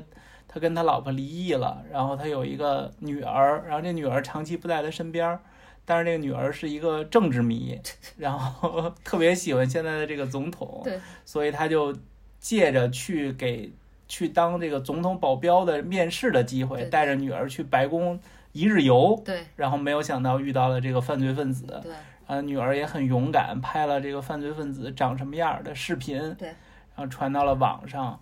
然后他在他一边儿要救他女儿，然后另外一边儿要救总统，然后另外还要想办法把这些犯罪分子全都打趴下。嗯，嗯，还是一个挺挺挺挺好看的。我觉得反正动作戏、枪战戏，因为这个片子的主旨就是把白宫打穿，就是最后都打 烂了白宫已经，嗯，所以他的枪战戏火力是很猛的。对，嗯，然后其次呢，就是要看这双男主他们有没有 CP 感呀？嗯我觉得还是有的，嗯尤其这个黑人总统，嗯，还是就是反正跑路之前也要换双球鞋，而且这个恐怖分子踩踩了他的乔丹鞋以后，他非常生气，就把恐怖分子就给踢晕什么的。对但是总体来说，弱鸡啊、还是需要男主角的保护。对，嗯，而且这总统感觉话有点多，话密。呃但是这总统就是也是那种临危不乱吧，啊，对，感觉啊好歹是总统啊，有大将风风范，对最后还挺身而出，是吧？对嗯，他这里面打斗戏还是有一些想象力的，尤其是那个这白宫安保是好，是吧？这个黑帮啊，不是黑帮，他们恐怖主义啊，他们是联合了白宫的呃安全部长，对才，能退休的安全部马上退休，啊当天第二天就退休。啊，他们联合了他，从后门直接进来了。对他们不需要武力冲突，对但是这白宫还是安保好呢。他们只要进来了以后，他们就自动变成了一个碉堡，他就出不去了，他们也出不去，外边的这个国防警卫队也进不来，对是吧？都拿坦克轰了，进不来。那楼上有狙击位，直接那个狙击就就把坦克给狙了。对我操，那穿甲弹厉害，然后导致最后双男主想逃跑，也逃不出去，开着个车从地库开出来，开到花园里，然后歹徒就开着车在后边追他们，然后三辆车围着花园转圈，谁也出不去，对，就是特别可笑。但是你又觉得，哎，他还挺敢想。是，然后这里面还反正有一些政治梗吧，还有一些传言梗，什么玛丽莲梦露的密道啊什么的啊，反正也也在里边儿。反正最后 happy ending，对，男主角皆大欢喜。对也获得了他梦寐以求的职位。对，这个电影儿我觉得打戏挺过瘾啊，嗯，人物相对立体，结局也很好。结局也很好，过程也很刺激。看吧，二零一三年的电影长片《惊天危机》七加分。好，下面剩下的全部都真人秀和 纪录片了啊。这个、真人秀呢是现在正在连载第四季，已经连载到第五集了，大家到 B 站上就可以看，第一季到第四季全都有。那么我这次主要介绍的是这个系列的第二季，二零一八年的这一季。这个真人秀叫做《舞动世界》，也叫世界舞蹈大赛。我的打分给这一季的打分是九分，老公呢？嗯，九分。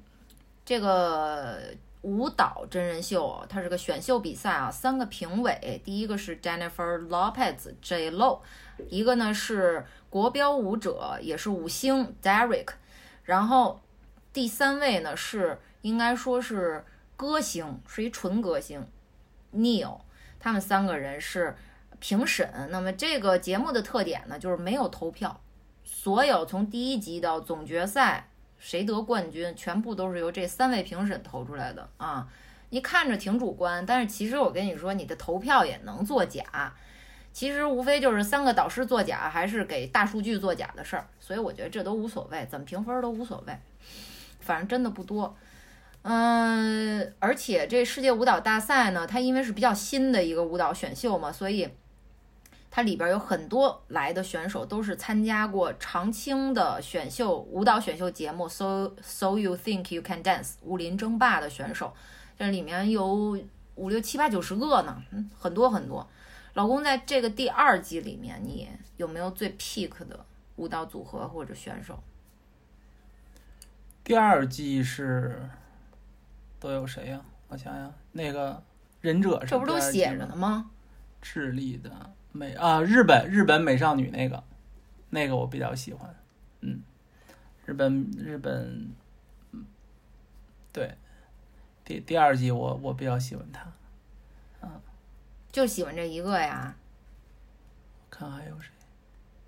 哦，Sosa 那也可以，智利的那那那一对儿，嗯，最后冠军我觉得是小小友 Lab、啊，实验室，对，那个实验室他第一季去了，但是他没有他没有进决赛，是吧？嗯，淘汰赛就啊，淘汰了。对，然后所以他第二季，我感觉他们是不是每一季都有一个主题呀、我觉得他可能第一季说是年轻，就是青年拿了以后，第二季是不是就更倾向于少年、他没有青年他，成年。成年啊？啊，他分两个组，赛制是分两个组，呃呃，分四个组，啊一个是成年的。呃成年的单双人组，就是单人或双人组，还有一个是成年的舞团组，然后呃第三个组呢是青少年的单人或双人组，还有第四组是青少年的舞团组。啊，它是分四个组，然后分阶段去比赛，然后最后总决赛是四个组的冠军出来去 battle 出最后的总冠军，嗯，然后这个第二季里面我最喜欢的是日本美少女组，嗯。嗯，他们是青少年组的，嗯，这些小朋友应该是七到十二岁不等吧，对，嗯，他们的舞很奇怪哈，那那大裙子我记得第一第一集那个。对对对对，flamingo 的那个，啊嗯，他们舞蹈很奇怪，不是以技巧见长的，对他们是以整齐、气势，气势还有特殊的舞蹈设计，对嗯，造型设计，他们造型比较讲究。呃，然后第二喜欢的就是没有冲到总决赛的 salsa 组，他们是嗯成年组的。这对智利情侣，他们是九届世界 salsa 冠军。，对我有印象，他们这个力与美，你很难想象。就转圈儿那个，哇玩命转那个，而且托举着，托举着下叉，这男选手。关键是他们把高难的技巧和美丽的这个 salsa 舞姿结合的特别好，而且他们第三支舞跳的是一支慢舞，这支慢舞他们获得了将近满分。他们第一支海选的舞应该是两个一百，一个九十九，嗯嗯，我觉得特别棒。嗯然后最后在这一季获得了第三名的一对儿青少组的现代舞舞者，叫 Charity 和 Andreas。这对儿孩子非常厉害，他们获得了这一季唯一一个一三百分。哦，嗯都是满分啊。对，而且这个女伴儿非常非常牛啊！她最后拇指、大脚趾骨折了，打着石膏比完最后两轮儿还是三轮儿，嗯太厉害了。嗯，然后这几这一季里边还有几支就是青少组里边的女子舞团，哦，那个七八个女孩子同时打大转的时候，旋转起来的时候，那个气场让你看到了什么是希望和青春。但是就是最没想到的就是，最终获得冠军的这个青少组的舞团叫做 The Lab 实验室，嗯他们获得了冠军，这个我是没想到啊。你觉得怎么样？实至名归吗？这个？嗯，我觉得反正你进决赛是没问题，但是拿冠军确实跟日本的这美少女比，日本的我都没赢，啊，他们等于是上一轮是跟 The Lab 他们要 PK，只有一个名额能进吗哦？The Lab 赢了吗？日本美少女组是这个青少舞团组的第二名，没能进去。第一季怎么样？你觉得这两季哪季最好？因为第三季就不行了，慢慢的。哦，忍忍者是哪季啊？第一季啊，啊，这不给你写着呢吗，大哥？啊啊啊忍者组，啊，写英文啊啊，操 没找着这俩字儿，哎。哎我操的！啊，忍者忍者那我挺喜欢，忍者那尤其那门的那个，就是忍者跳的有有有门的那个，我是我是比较喜欢的。然后挪威的那对儿我也挺好，我而且宋老师后来说挪威那对儿来北京了，那是吧仨人儿，啊，来是一个 popping 的组合，啊叫 Quick Style。他们后来去成都开了舞蹈工作室。啊，对，现在在中国呢，嗯，他们第一季挺早就第二轮就淘汰了，然后啊他们还信誓旦旦说下一季我们肯定会来的，根本没来。对，有一对夫妻你特别喜欢，你不记得了吗？跳 urban 的那对夫妻，最后一支舞跳的就是黑白，他们俩都把自己画成就是黑白电影里边的黑白色，然后他们俩就是像电影里的人一样，最后跳着跳着就相爱了。完全不记得哇！张着嘴看着我，完全。你当时还特别喜欢看他们，他们俩就喜欢跳那种比较甜蜜的那种。啊算了，他根本不记得了他妈的！第一季的冠军呢，叫做 Twins，是一个法国的成人双人的男子双胞胎街舞组合。这个组合其实我早都知道，因为他们真的太有名了，而且我是一直追 So You Think You Can Dance 的，所以我很早我就喜欢在网上看一些不同舞种的视频。那么看到街舞的时候，大部分街舞的那几年的头条视频都是 Twins。他们在各种舞蹈大赛或者表演里边，他们的视频，这两个人真真的是太有名了。然后第一季的第二名呢，是一个小女孩，十三岁吧，叫伊娃。伊娃第二季也来了，哎，第二季应该第三轮就淘汰了，嗯，挺早就淘汰了。因为为什么我我们这次聊世界舞蹈大赛的第二季呢？因为它是史上最强，也是这四季里边的最强。第三季和现在连载的第四季我们也都看了，包括第一季啊，就是但是最强的就是 Season Two。这个世界舞蹈大赛它为啥这么叫呢？是因为它呀是从全世界去网罗各种舞种的冠军，嗯嗯，它避免了那种像武林争霸，就是 So You Think You Can Dance 这种海选的，因为海选里边就有很多明明不会跳舞，但是觉得自己特牛逼来比赛的平民，然后你还不能骂他，你骂他他就反骂你 那种。避免了这种阶段，所以一上来所有的都是高手。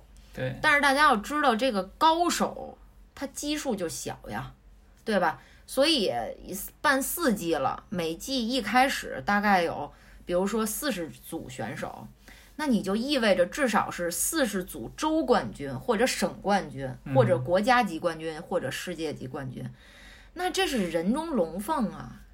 那他他作为基数，他怎么可能能供给的上你的世界舞蹈大赛日复一日的季复一季的这么拍下去呢？所以他肯定是到后边就不行了。所以我建议，如果大家要看这个真人秀的话呢，就只看第二季就可以了。如果你看完第二季觉得很喜欢，你可以把第一季补一下，这两季是最好的。那么第二季是强中之强。我认为最后的前八强或者最后留下来的十强都是非常非常牛逼，都值得看。OK，然后这儿刚才说了三个评委，其中一个他本人就是舞者，他是国标的五星，叫做 Derek，是个男评审。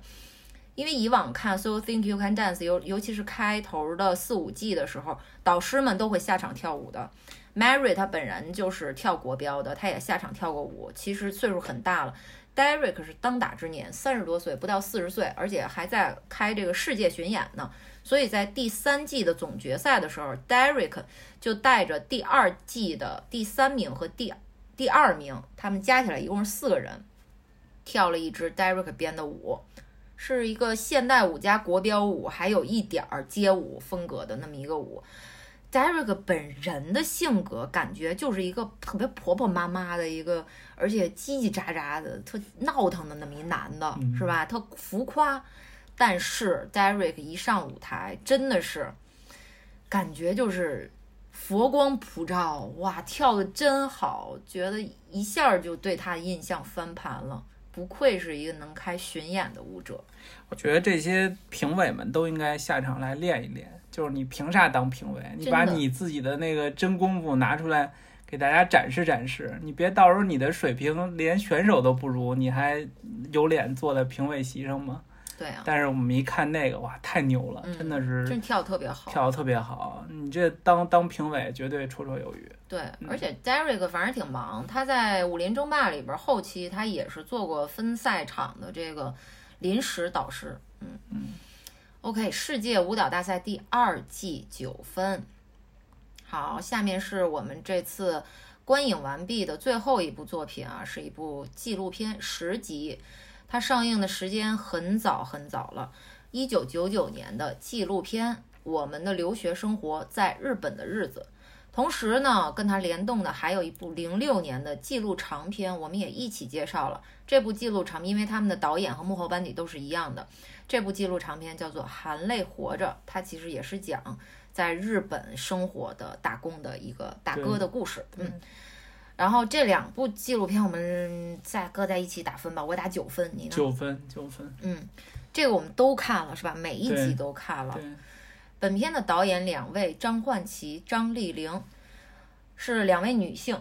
嗯，张丽玲是由演员呃转型，然后去日本留学，留学了以后工作了一段时间，后来还是想拍一些自己的东西，然后就默默的开始用自己的积蓄还有筹措的一点点钱来拍素材吧。那么这个素材最原始的积累，大概是从九六年开始，这个就慢慢慢慢形成了十集的纪录长片《我们的留学生活在日本的日子》。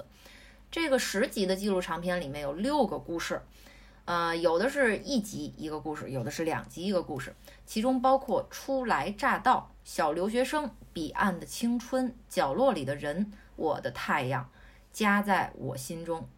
那么，其中家在我心中这一集呢，它其实主角就是《含泪活着》这个纪录长片的主角。《含泪活着》等于从九六年他后往后一直拍了，拍到了零六年，嗯，拍到了这个叫丁尚彪的大哥他。之后的一直他们一家人的故事，老公来谈谈这个纪录片吧。哎呦，这个片子看的真的是挺挺难受的，都看哭了。嗯，为什么哭？为什么当时看这个片子？是因为当时，当时三好三好坏男孩他谈了一期，就是含泪活着。对。他前两年他们做回顾的时候，他们说这一期做了四天，没想到创了一收视率新低。对。然后宋老师听了，宋老师先听了，听完以后，然后就马上就看了。而且我听宋老师说，他好像之前看过这个这个这个系列的纪录片儿，是吧？然后他可能就是小时候嘛，像九九九九年的时候也是高中生，对吧？高高中生时候看过。我是第一次听说，然后有这样的一个纪录片儿，然后我就，而且我也听了三好，大概知道了这个光听就哭了是吧？对，光光听就哭了，然后听听了这故事，就是回来以后，就是宋老师听完三好以后，回来给我讲了一遍这个含泪活着的这个故事，嗯然后我就挺有兴趣的，然后我又回去听三好，听完三好以后，我说说一定得看一看这个这个这个纪录片儿，所以最后又看了，看的时候真的是令人感动啊！就是那一代人真的是为了孩子，嗯。为了奋斗，就是就抛家舍业，嗯。就一黑黑在日本黑了十五年，嗯。然后相当于七八年没有跟妻子和孩子见面，然后后来又过了七八年，就是为了给孩子挣这个留学的钱，嗯然后最后终于说把孩子送到了美国，然后呃读了这个孩子读了医科医科的博士，然后最后留在了美国，然后这个丁大哥才决定从日本回来。嗯从日本回来以后，然后而且结局也很好，最后一家人就都移民到了美国，嗯而且到了美国以后还决定跟孩子分分着住，然后并且继续开始了自己的打工生活闲不住，闲闲不住，就是哎，整个故事给我感觉真的是就是挺受感动的。嗯嗯，挺受感动的。然后其中这个还有就是留在呃留学生活在日本的日子里边，还有还有几集我觉得我印象比较深，包括有一集那个小留学生，张素就是张素啊，这个这个完全就是真人真事儿啊，这个就是你你的真人去日本留学，然后他到日本去跟拍，实际上他是家里边人。他的父亲在日本，对然后把孩子和老婆都都接过去了，他为啥叫小留学生？他因为他年龄小嘛，多小？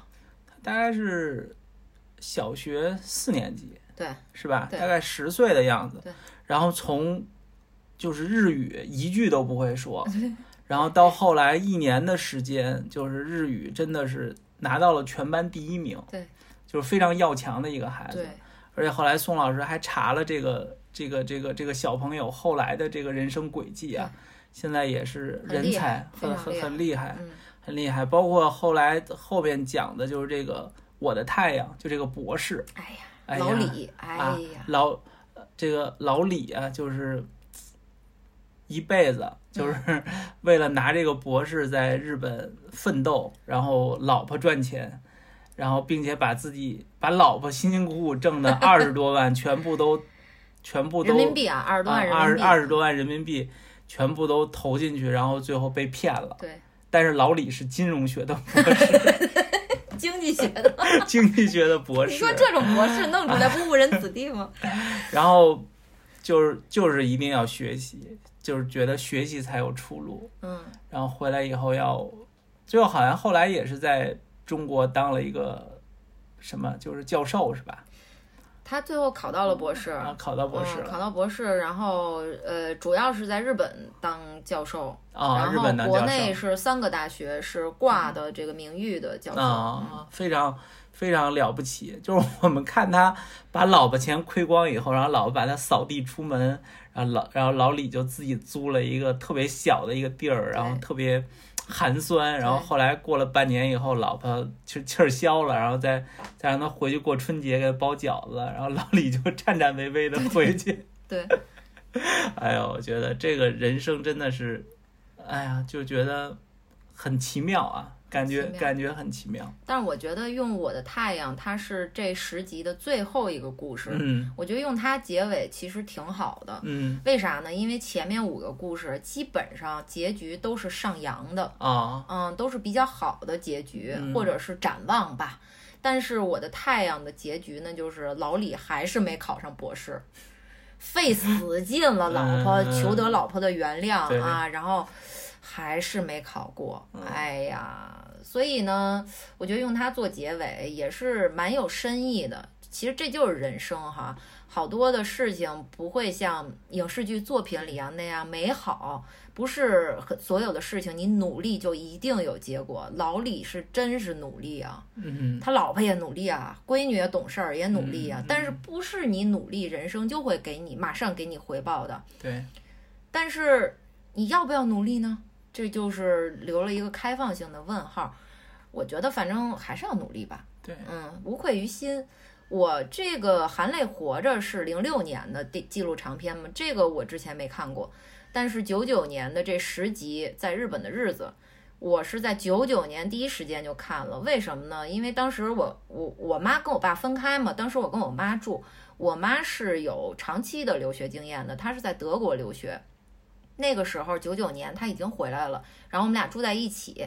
这个纪录片呀，它是先在日本上映的，基本同时和北京电视台一起上映的。北京电视台稍微落后滞后一点，然后但是那个时候已经有一些，比如说北京电视报啊，或者电视上会有一些预告啥的。然后我妈就看见了，因为她平时限制我看电视，嗯所以我也不知道。那个时候我的房间也没有电视。嗯然后有一天呢，她就跟我说：“哎，这个咱一块儿看，说是周末播，嗯。”然后我说是什么？她说叫这个，是说留学生的呃东西，因为那个时候好像是纪录片类型的还没有，北京人在纽约那个有没有我还不知道啊，嗯是哪个先有我不知道，但是纯纪录片的这么真实的是没有的。虽然说的是日本的事儿，并不是德国的事儿，但是我妈还是想看一看，所以我就跟着我妈一块儿看了。然后当时看的呢，最震撼我的当然是第一集《初来乍到》。初来乍到里两个角色，一个男孩叫韩松，一个女孩王尔敏，嗯俩人岁数相差挺多的。王尔敏才二十岁，韩松快三十了。对韩松都拖家带口，有孩子了，对，而且在家呀，真是说是少爷是高干，高干是吧？对对高干，他说我们在家人想见我爸妈一面都见不着呢。对啊，什么都什么副部级的什么玩意儿的。然后我说我就想来出来闯闯，人都说你出来吃苦，我说我就不这么觉得。对韩松说我觉得我适应日本社会，我这儿来吃个三明治，喝个咖啡，我觉得穿我着西装，哎我配这种生活。韩松刚来的时候呢，挺胖的，我觉得嗯啊，穿西他带来那些西服也正正好好。第一天就跟傻逼似的，人模狗样的，加一包上街吃早点去了，找了一个挺高档的咖啡馆儿对喝咖啡，然后还吃这个三明治，对一边吃着看着玻璃窗外面说，嗯，我觉得日本还是挺适合我的，嗯，那意思说这么高尚哈高雅适合我，很快很快。这个他从国内带去的美金就不够花了，对而且他也是日文零基础，对他跟王尔敏不一样，王尔敏提前学了一点点，对韩松基本上就是屁也不会，零分嗯语言学校。那这个尽管在国内是副部级的家庭，但是韩松本人我觉得还是挺挺刚的哈。对他觉得就是家里的钱带来花完了以后，我不再跟家里要钱了，所以很快现实就把他打败了。他不想打工的日子结束了。对，必须打工，必须打工了，必须自己做饭，不能再下馆子了。对，这做饭也学会了，打工也开始了。但是呢，很显然韩松很好面子，所以中间一度摄制组跟他失联了，消失了大概一年半年，嗯，半年多，半年多，他可能就觉得丢脸吧对。然后后来可能他慢慢适应这个生活以后呢，他又联系了摄制组，然后这个时候韩松感觉已经非常消瘦了，对然后他就说：“我那腰都直不起来了，每天刷碗刷碗刷碗。”但是他一个大小伙子吧，其实他如果打这种体力工的话，还是能赚够他的生活费的，虽然比较紧张吧。所以呢，韩松后来就是他基本上是每天打工到家八九点钟，然后要背单词，背到四点，是吧？他最后。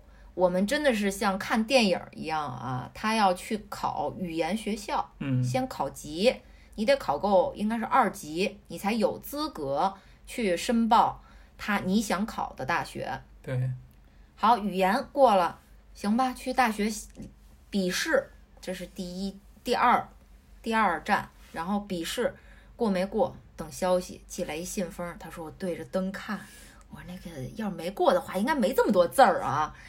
我说要没过的话，不至于盖红章给我吧？其实都是屁。打开一看，通过笔试，对，但是还有第三站，就是很严格的面试。面试之前特别认真啊，提前约了约好了巷子口的理发馆的大大叔剪头啊，要提前为他开门半个小时。对，把他头型啊给剪一剪，然后他穿上了好久没有穿的从国内带过来的西装，已经大了不少了，因为他瘦了好几十斤。然后摄制组的人就跟他一起到了学校等他面试，然后面试当场也不出结果。嗯，过了一段时间，韩松带着他语言学校的同学，壮着胆子跟他去看学校放榜。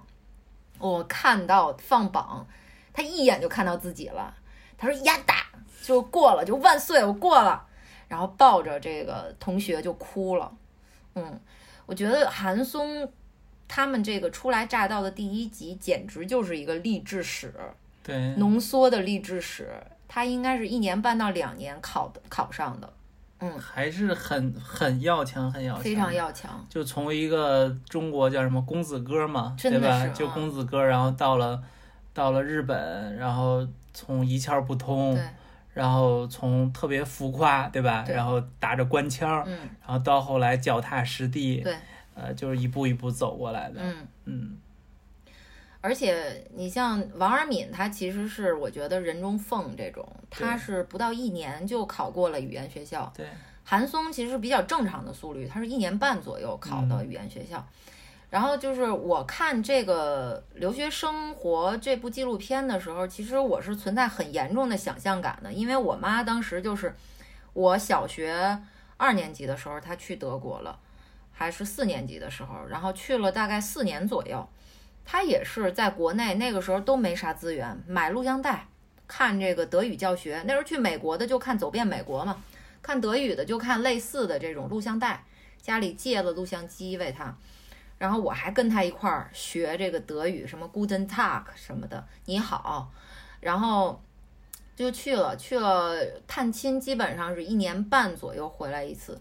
后来慢慢我懂事儿了，我知道我妈是他们语言学校过得最快的一个人，我妈就是半年过了语言关，嗯，然后考的这个大学，她等于在德国修了一个第二个大学的学位，因为她在国内是本科生嘛，她又去国外修了一个食品工程这么一个本科学历。所以当时我看的时候，我妈也是在德国，在台湾人开的饭馆刷盘子，所以她回来以后呢，她就永远在跟我说，她说，刷碗这个工作必须你来承担。我这辈子再也不刷碗了，我最恨刷碗了。我在德国把我这辈子要刷的碗都刷够了。这个初来乍到里面，韩松也这么说，对，说我把这辈子要刷的碗在日本都刷够了。所以就是我是有很强的想象感和代入感的，而且看了这个纪录片以后会明白那个年代的留学生是多么艰苦。因为你在国内条件再好，其实到国外汇率一兑换以后，这个钱都是不够使的。嗯，而且那个时候什么，基本上出国啊，你像我妈是德国，他们是去日本啊，都是要带美金去的。美金是通用货币，但是那时候换美金可不好换呢。我妈他们都是在黑市换的，嗯，嗯，而那时候汇率还高啊，高黑市是高啊，汇率高啊。但是你在国家银行的话，公有银行换的话受限的，对，是不让你换的。对，所以你只能去黑市换，你带点现金应急呗。然后反正就是这个纪录片里面太多太多就是值得提及的人，里面还有角落里面的人这集就黑全部都是讲黑在日本的人群哈，很多人 很多民粹和小粉红看完以后不舒服对，啊，觉得有辱这个家风，但是我觉得这些都是现实。就是人，你必须了解人的阴暗面，才能更好的热爱生活。你光看美好的没有用，对啊，你连黑暗的都能接受，那你才能更好的热爱生活。所以，我们的留学生活在日本的日子以及《含泪活着》这两部纪录片，严重推荐大家去看。B 站上有全本儿，《含泪活着》有日文旁白版和中文旁白版两个版本。嗯，大家可以选择看。我推荐大家看日文旁白版，因为中文旁白版，也就是咱们国内的上星的电视台这个版本，它是有大量的剪辑的。对日本当地学校的一些官员的采访，还有当地政府人员的一些采访都剪掉了。OK，这个就是我们的留学生活在日本的日子和含泪活着九分。OK，介绍完毕了啊，下完下面未完待续的，不要挂机，未完待续中才是本集的重中之重。好，介绍一些上映的消息啊，芥雅人主演的《半泽直树二》放出了新预告，并且已经定了七月十九号开播，希望他不要再跳票了。Beyonce 个人的新电影叫《Black Is King》，将会在七月三十一号迪士尼加平台上上映。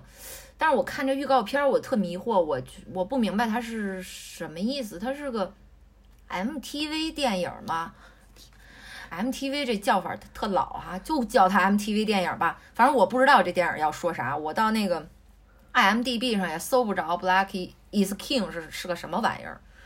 OK。HBO Asia 和呼噜共同出品的新剧叫做《头领》，由山下智久主演，目前连载到第三集。我下载了，还没开始看，因为它是每周一集，我准备再等等吧。目前豆瓣评分八分，有悬疑色彩的一个剧集，大家可以去尝试一下吧。另外，Spike Lee 的嗜血五人组，我早都下了。早就有资源，我也早都下了。但是由于 Spike Lee 本人，我一直就不太喜欢他的作品，我也一直都不太喜欢，所以呢，我也一直没看。审了一段时间，一看豆瓣上评分，目前才六点一分，所以看不看呢？看看我有没有时间再说吧。侦探推理剧《古殿任三郎》，哇，这个是我童年的最高殿堂啊！古殿任三任任三古殿任三郎，田村正和老师。这个古董推理剧集要推出新版了，这个我也是有点含糊啊。新主演有可能在阿部宽或者小田切让之中产生，非要在他们俩之间选的话，那我只能选阿部宽了。哎，不对，我只能选小田切让了吧？但是我觉得小田切让还是年轻啊，古田任三郎真的没有这么年轻，没有这么意气风发，就得田村正和那个老哥哥那个佝偻着，有点罗锅的推理。才像样。张艺谋执导的现实主义犯罪警匪题材电影《坚如磐石》发布了预告，主演雷佳音、张国立、于和伟、周冬雨、孙艺洲、李乃文、许亚军、田雨、何正军、陈冲、王迅。这预告片我看了以后，我反正是不是太抱期望。如果说这预告片和《风雨云》他们都是现实主义题材。因为这里面有一些我感觉涉贪的元素在里面。如果是同样题材的电影长片的预告片来说，我觉得《风雨云》肯定是更令我想看呀。啊，张艺谋这么多年没有做过，或者他这辈子没有做过这种题材的，并且是商业片，我不太期待。而且雷佳音主演，哎呦，感觉有点可惜了于和伟了。这个配置还有周冬雨，最烦他了。OK，嗯，哦，啊，底下还有剧情简介说，该片将围绕一起暗流涌动、牵扯巨大利益集团的犯罪案件展开，预计二零二零年上映。嗯，OK，这是个电影吗？电影长片，是的，嗯，不是很想看啊，但是如果实在偏荒的话，也会看的。张艺谋，我早都已经对他失望了，透顶。张艺谋上一部片子是《三枪》吗？不是，那太早。张艺谋是那个。那个那个就是玩伞那邓邓超哦，明白了明白了明白了，叫什么影影影影影影影，就是邓超一式两角嘛，一个特瘦，一个特特魁梧那个啊啊，那是他的。嗯，好，这个就是上映消息啊。下面聊一聊未完待续的，有一个真人秀，目前在连载，叫《婆婆和妈妈》，芒果 TV 制作的，里面几对儿啊，这个家庭。伊能静、秦昊、李佳航、李晟、林志颖、陈若仪，还有姜潮、麦迪娜。老公觉得这真人秀怎么样？真人秀就看着玩吧，我觉得没有什么特别好看的。这这几对儿我都不是特别有兴趣。啊，伊伊能静、秦昊现在比较热吧？倍儿火啊，比较火一点。其他的老公觉得秦昊作为丈夫怎么样？太轴了。哎，特想抽他，有的时候就是觉得他。他觉得我我我我我给了伊能静一，我就不能给伊能静二。对 我不能给你这脸，他那态度是我不能给你这脸的态度。你想要二，那我给不了，你一已经够满足你的了。真是不不太理想啊，这种表达方式。秦昊金牛座的，反正我认识的金牛男基本上都是这么表达啊，就我不能给你这脸，你想改变我不可能，你要为我改变，那你活逼该你自己愿意的啊，你别说你是为了我改变的，咱谁也别改变啊。但是他们期待的这个呢，就是真就是可丁可卯的关系，那根本不可能。所以其实他们比较适合找那种非常柔软的，嗯嗯。像伊能静呢，她表达相对强势，但实际上她是一个没了爱情活不了的一个人，所以他也就找伊能静吧。他找性格再强势一点的，他也不行。这里边我倒挺喜欢李佳航的啊，双鱼男。当时我们看的时候啊，就是就是李佳男李佳航陪着丈母娘逛公园那幕戏，我就跟老公说，我说这肯定是个双鱼男。因为李佳航没名儿，谁知道他是什么星座呀？我就看过两眼他那《爱情公寓》，对他那角色我还不喜欢，然后一查，果不其然，双鱼。哎呀，李佳航挺逗的，前两天还刚网友说我我是你爹，说我好不容易上个真人秀，就什么这挤的我，那那挤的我的，我是你爹，我觉得挺好的。嗯，林志颖跟陈若仪那段儿没什么可说的，特没劲。就感觉，我感觉特别素，对，就特别不熟，对，是吧？对对对。然后姜潮麦迪娜那对都是孩子呢，都妈宝，对，都是俩妈宝，孩子。嗯嗯。好，聊到这儿为止。如果你还没关机的话，你有你你你运气好啊，你有幸了，你能听到我们下面对接下来这个节目的点评。但是。啊，好饭不怕晚，我现在要去尿个尿，我们一会儿再见，拜拜。Hello，大家好，我们又回来了。大家能猜到我们要聊什么节目吗？那就是《乘风破浪的姐姐》。好好说话。嗯，目前《乘风破浪姐姐》已经连载到第三期了，今天二十九号刚刚加更了一个番外篇啊，就幕后花絮聊天的半个小时的节目，反正。完成了一次练习室选拔，还完成了一次公演，基本上能看到一个整体的观感了。所以正好我们这这期能聊它。这个片这个真人秀的导演，呃，两个人，第一个叫吴梦之，是个女导演，她是《花儿与少年》第二季和第三季的导演。第二位导演叫做燕吉，他是《明星大侦探》一二三季的执行制片，还有《虐人的恋爱》一二季的导演。这个片子，这个真人秀开始宣发的时候，我就跟老公隆重推荐过。我说没有见过这样做宣发的，从撕逼的角度做宣发，就是所有的宣发在微博上都是勾着大家期待撕逼。对，嗯，所以呢，当然我们看这个节目最开始的冲动就是要看撕逼的，因为姐姐们。她这里边啥概念呢？就是三十岁以上的，叫做三十三十加姐姐们。这里面也有相当一部分啊，我们看过他们其他人的真人秀，也知道是撕逼高手。嗯。但是呢，随着这个剧情的推进啊，第一期最后那块儿，还有第二期排练的时候哈，确实陆续有点要撕的感觉了。有这个不堪重负的姐姐已经被欺负的痛哭流涕了。比如叮当老姐姐，但是继续出现的办呃这个练习室选拔，还有第一次公演，更让观众我们作为观众吧领略到的是姐姐们认真的状态，还有超越我们想象的，比我们想象好的多的舞台呈现。所以总体来说，这个节目是。不愧于我花了九块钱买了芒果 TV 的会员呀，九块钱一个月，还下个月我还买吗？不知道。嗯，OK，老公来谈谈这个节目呀。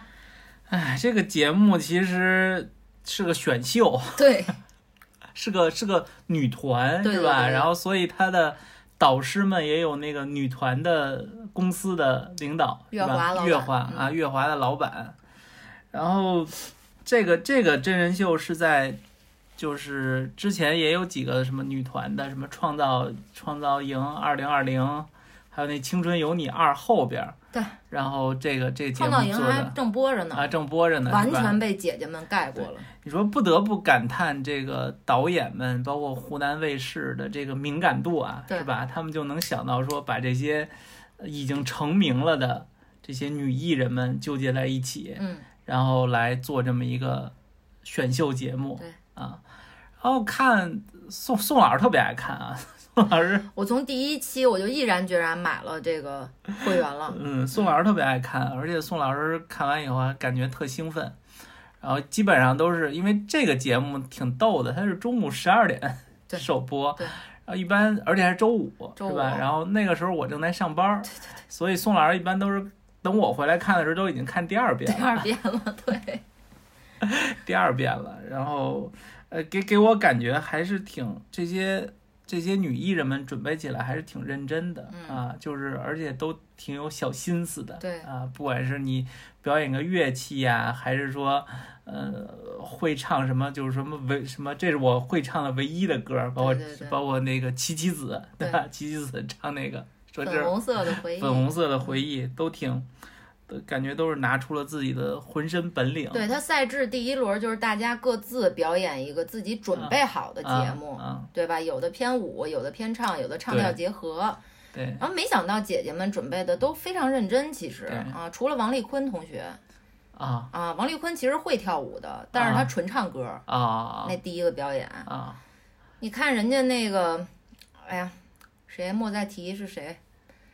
呃，钟丽缇，钟丽缇，莫再提是 莫再提。钟丽缇，钟丽缇还丝带嘞，对，彩带舞啊彩带舞，嗯，彩带舞，所以其实第一轮我就挺挺开心的看的啊，嗯。然后也觉得。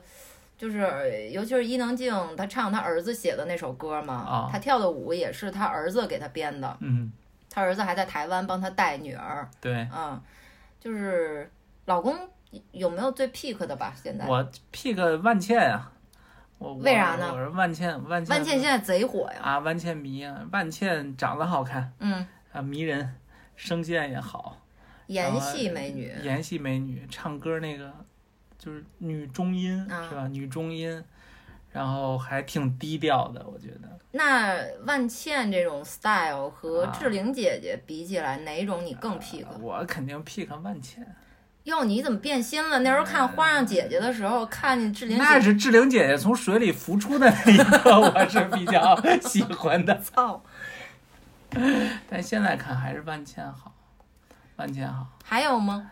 嗯，还有，哎，我觉得那个沈梦辰还挺挺挺，挺有意思我也挺喜欢她的。啊。这个其实就看沈梦辰一路从主持人嗯。到这个参加真人秀，嗯。对吧？然后再到参加姐姐，就能看出来这个小姑娘一路的这个成长啊。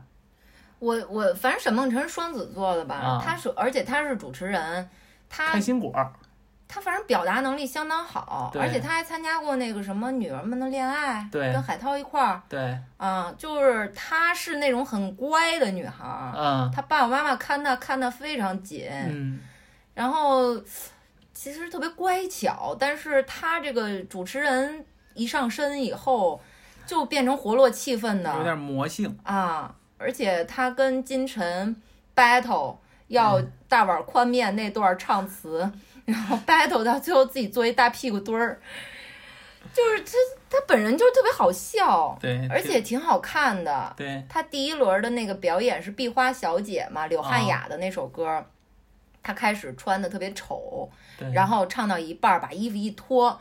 I am a super dancing queen，啊，就是壁花小姐变身成 dancing queen 了嘛。嗯所以就是，反正沈梦辰我也挺喜欢的。嗯，还有吗？还有谁呀、琪琪子怎么样？齐，哎呦，齐子子我感觉有点来不动。为啥呢？齐子子有时候挺烦人的，我跟你说，就嘚吧起来，你就听叮当的呗，你在那儿嘚不嘚嘚不嘚的什么的。但是有时候又觉得七七子吧，七七子那个 X 无限可能那反应怎么样？那那就充分的暴露了他的他的智商。那那粉红色回忆怎么样？哎，那还挺好看的。哪儿好看呀？同手同脚吗？挺可爱的，有点反差萌，我觉得。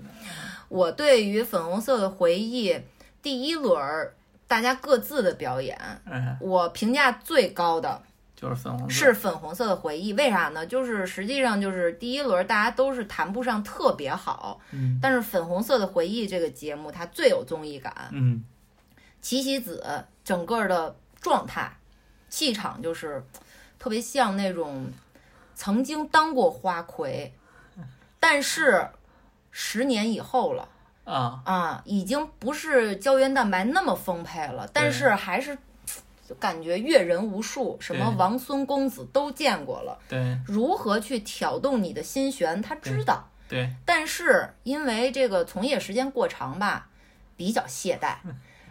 他知道，就是我稍微动个小手小手指头，不用这个大回环、双臂大回环，我就能勾动你的心弦。对所以呢，他舞蹈动作给你一种懈怠中带有风情的感觉，挺有风情的，而且其实他唱歌在调上，哎，得。啊，就不跑，音准不错啊，而且就是这个选曲太棒了。嗯粉红色的回忆是当年啊，我们大概十二岁左右的时候，就是所有人说你会不会唱粉红色的回忆，大家肯定都会唱，但是有没有人喜欢粉红色的回忆，那就像问你有没有人喜欢凤凰传奇一样，不会有人喜欢的，但是都会唱哦，啊。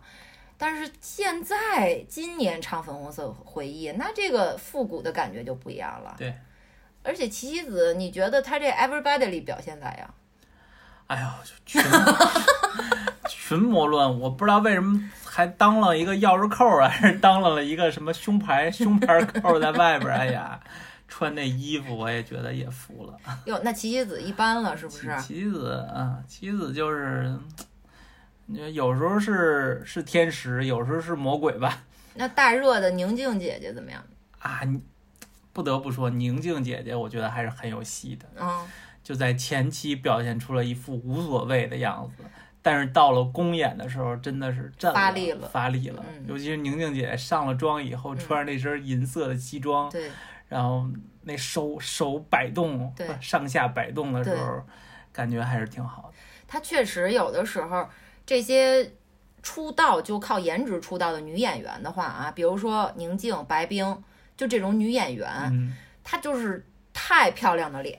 对，如果说她还能唱一点儿，嗯，那么她跟歌手们组成女团，嗯。站在一起跳舞，大家可以看呀，宁静和袁咏琳还有阿朵一组。对，如果只从镜头感上来说，咱们不不谈身段儿和台风，那宁静直接一张脸就把摄像机吃下了。对，当然，阿朵是非常棒的啊，阿朵那嗯性感的身段儿非常棒，所以阿朵她台风好，宁静一张脸就 hold 住全场了。那袁咏琳确实就显得存在感弱一点儿，嗯这没办法。那我说说我 pick 的吧，嗯，听听宋老师喜欢谁？我第一 pick 就是宁伊能静，因为我从小就是她的粉丝，我是从她单飞以后成为她的粉丝的。她原来和方文琳还有裘海正一块儿是飞鹰三妹，这名儿真他妈土，三猪，三猪啊，嗯飞鹰三猪。然后我现在家里还有一九八八年伊能静的《我是猫》专辑，粉色的卡带啊。然后最喜欢他的就是《我是猫》这张专辑，还有一九九五年的《下大雨了，春花开了》，这是伊能静转型的一个很重要的专辑。然后他有一个特土的单曲单曲吧，叫做《红颜美人多薄命》。当时我还学他那个手的上肢那舞蹈呢，还都学会了。当时是呃，卫视中文台还叫就放他那 MV，其实特土，一个欧洲风的，嗯，穿着那种蕾丝的大裙子的那种 MV，特别喜欢他。然后，但是后来他跟哈林，他他这边搞了一个婚外情，反正整个就不行了呗，不行，感觉就一直消沉。而且那个，其实我觉得到现在为止，两岸三地对于出轨艺人这件事情，其实嗯，女艺人方面包容度是相当低的。然后基本上出轨女艺人现在还能活跃的就是琪琪子了。啊，你像这个李小璐啊，呃，什么白百合呀、姚笛呀什么的，这些都不行了。对，据说好像这节目好像是找了李小璐，后来是因为怕担心有对呀、负面啥。对呀、嗯因为琪琪子这边其实她情况也比较特殊，她老公是先是不是什么善茬儿，就然后嫖娼嘛。然后琪琪子呢不是她后边的老公，她前面王全安是嫖娼，哦，她后边不还有一老公吗？啊，对对对，啊，她后边那老公呢是也是先外遇吧，然后琪琪子呢紧跟着被爆出外遇，应该是被她这老公爆出外遇，然后反正就是说她有一个对标。就是她的伴侣也不是什么善茬儿，所以大家可能对琪琪子呢就不像对李小璐或者是姚笛那样啊，就那么充满恶意。但实际上这方面完全可以看出来，两岸三地对于所谓的出轨男艺人吧，其实包容度还是相当高的。嗯，文章啊，呃，然后《奔跑兄弟》里边那哥们儿叫陈赫呀，对，是吧？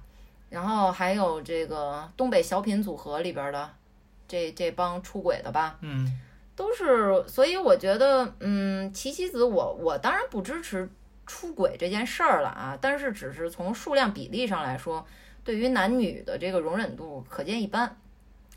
伊能静呢，就是现现在那个更保守的年代里边儿，所以她就一直没怎么能翻身，后来就演电视剧了呗，演电视剧那会儿出的轨嘛，然后出轨以后很快也没有剧演了，然后她是过了很久她才结识的秦昊嘛。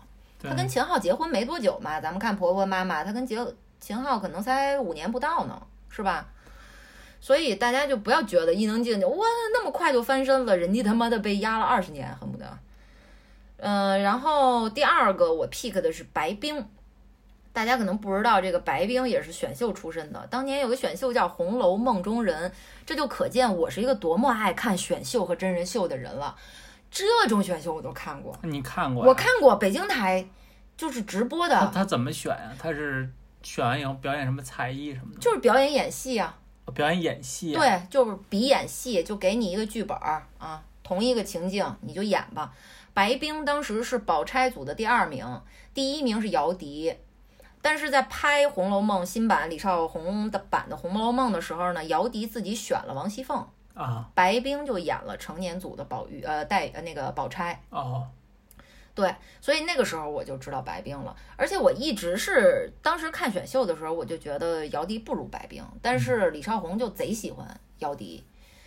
然后白冰后来其实一度呢还和王晶啊什么的这个港台的导演去合作演一些嗯商业片儿吧，但是都比较烂。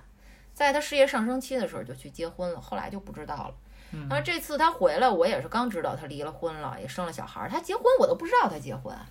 他是在节目组节目里边说他对对对跟他先生分开了，对啊，然后，但是呢，她这次回来还是那么漂亮，感觉那个脸基本没变。你要不仔细看的话，这就是金喜善嗯啊。当时喜欢她也是因为觉得她就是金喜善，嗯。然后这《红楼梦中人》，我还就多说一嘴啊，其实里边出来的挺多的，而且这个《红楼梦中人》也成为当时选秀的一个笑话吧，因为很快就开拍了李少红版的《红楼梦》，但实际上饰演宝玉和黛玉的根本就不是这个选秀里边出来的宝玉和黛玉组的冠军，啊，他调剂了，没有调剂，完全是选秀之外的人。哦。李少红看不上这帮人，哦，对，只有是白冰、姚笛他们就是正经从这个选秀嗯。选出来的，然后饰演了宝呃宝钗和王熙凤。然后这个你像后来是蒋梦婕演的黛玉，然后于晓彤演的演的宝玉嘛，那等于这两个人都没参加没不是选秀的。哦，然后还有一个就是，当年马天宇也参加过这个选秀，嗯，但是后来因为好像跟他考试有关系，他就放弃了这选秀了。当年就是看这宝玉组选秀，那真是个顶个的长得是跟鬼一样，确实不能让他们演啊，冠军、亚军就是都不行。OK，这是我 pick 的两个人。好，那么现在问问老公，你最烦谁呢？有没有？最烦谁啊？最烦谁？没有什么特别烦的，但是我我烦的类型就是话话比较多的人啊，啊，然后比较那种就是自己不做，然后又强迫别人做的人。那你这是不是在说某黄姓女性啊？黄姓啊，对，有黄姓，然后也有也有刘姓吧？刘姓已经走了，那位是吗？啊黄姓，对。但我就因为那段我没有看，那段是宋老师后来给我讲的，呃，对，就是我我当时不是，嗯，选座位那个是对对对对对，选组那个那一段呢，你确实不应该，你要不然就是，嗯，自己行动，对吧？你不能让别人去付出，然后你在旁边起哄、起哄加秧歌儿，嗯是吧？啊，这个是我觉得，呃是不太好的，嗯，其他的没啥。那我们就大张旗鼓说出他的名字吧，黄圣依老师。我们也不怕杨子老师，是吧？来干我们呀！我们月活量不到一千，我给你赞助买断了，给我买点奶，我也要喝奶。黄老师喝奶，我也要喝。反正是他妈够烦人的。而且说实话，我有一个挺烦的一个女性啊，就是现在最火的宁静姐姐。啊这一会儿我们谈别的真人秀的时候，哦我们来聊聊为什么啊烦她啊。是然后最近呢，就今天伊能静爆了，参加这个芒果台的单独采访吧，给几个热议的女星参加这个节目的、嗯做单独的采访。伊能静作为一个双鱼座，又嘴上没把门儿的，在那胡说八道，说啥了？说呃我就是永远爱情脑，我把爱情放在第一位。你看我啊一生追求爱情，然后现在婚姻很幸福，然后有一个坚实的家庭后盾。现在我能在五十二啊岁的时候我回来追梦。但是就是你你看梅艳芳就不明白为什么突然 Q 梅艳芳已经去世的梅姐姐，然后嗯。你看梅艳芳，她一生追求爱情，她最后的演唱会上穿着婚纱，但是她那么好强，她事业上都要做到顶级，所以她最终没有追求到她想得到的婚姻和爱情，她就不幸的就那意思，她没说啊去世，然后今天就被骂了嘛。然后，啊。而且他在采访里边就不停的在说这个王志和杨丽坤、王丽坤啊两个啊，比较不会唱歌的女孩，最后跟他一组嘛，推开世界的门那首歌，对，就说我怎么怎么帮他们，他们就是我的女儿。所以今天作为双鱼座嘴上没把门儿的这个特点就彰显无疑了，所以今天又被爆了。呃，反正我，嗯，我是这么觉得吧。大家看真人秀的时候，不管是看真的女团的小朋友们的选秀，还是看老姐姐们的选秀，大家都要明白一个事儿，就是人都是复杂的啊。咱们就努力看这节目里的亮点就可以了。节目好不好看？哎，姐姐们成团以后公演怎么样？要是好看，给拍拍巴掌；然后不好看呢，就明白我不做这种讨厌的行为，我不这么说话就可以了。呃，没有人是完美的吧？我反正不是给伊能静拉票，我心里很明白她这个女人大概是一个什么特点。嗯，但是确实是几次公演，呃，伊能静的这个练习室版的《推开世界的门》是把我唱哭了的。她那个状态那么认真，包括后台的姐姐们也都哭了。嗯，我是非常感动的。那老公，这个练习室这次仨小时排练以后的这这几个里面，你最喜欢哪个？有吗？节目啊，就是那个最后公演的那几个节目是吗？就这六个节目嘛。啊，六个节目。我说的是练习室，啊，练了仨小时以后，他们不是有一个排位吗？对对对，我我最喜欢的是就是大大碗宽面嘛。哦，就是两个你都喜欢大碗宽面，一个是练习室排名，还有一个公演，你都喜欢大碗宽面。你是不记得练习室排名这个阶段了吗？我看你表情。啊，练习室还有排名是吗？有啊，他们就只练仨小时，然后就要上台演啊。然后当时张雨绮他们演的特别次哦，记得记得。然后黄晓明还跟刘墉说，刘云说你们不是差，你们是特别差。对对对对对对。嗯，我想想啊，练习室，啊，也就大碗宽面吧。大碗宽面里边你最喜欢谁？还能记住吗？那个张含韵，张含韵真好看，张含韵据说是被什么遗失了的迪士尼公主，去你大爷！去你妈的！人家是迪士尼公主。张含韵就是第第一季的超女的亚军，酸酸甜甜就是我。嗯第一季还是第二季啊？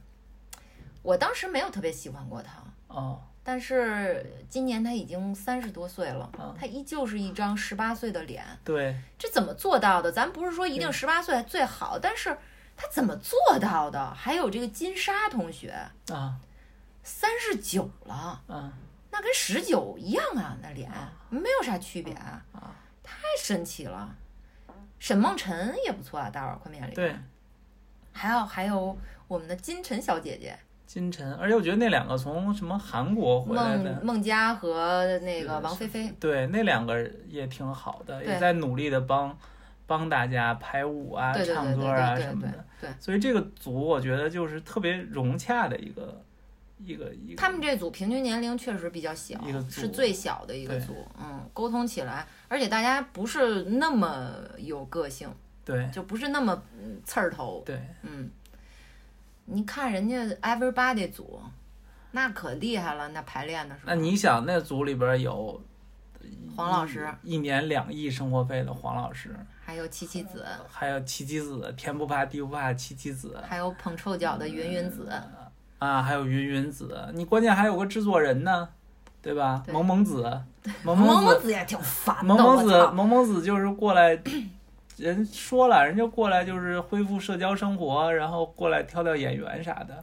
我不，我不这么觉得。我觉得无张萌无论是他第一次表演，还是啊最后他表演完这 Everybody 公演，啊他这个号票啊，对对对的，时候，他非常认真的。他第一次表演，他弹琴弹唱的，他啊从来没表演过的 Jazz Blues。对虽然表演效果一般，但是其实我觉得姐姐们的心态，这就是我为什么喜欢这个节目。郑希怡说得好，郑希怡说姐姐们并没有一定要赢，但没有人想输。对这个就是成名的女明星对自己的要求。就无论我是演员出身，还是我就是专业歌手，无论我会不会唱歌，我到一个公众的平台上面，我不想输，我不想掉车尾。对那我练习室排名刚才说了，我肯定是最喜欢伊能静组的《推开世界的门》，因为把我哦唱哭了。但是公演的时候呢，我最喜欢《兰花草》。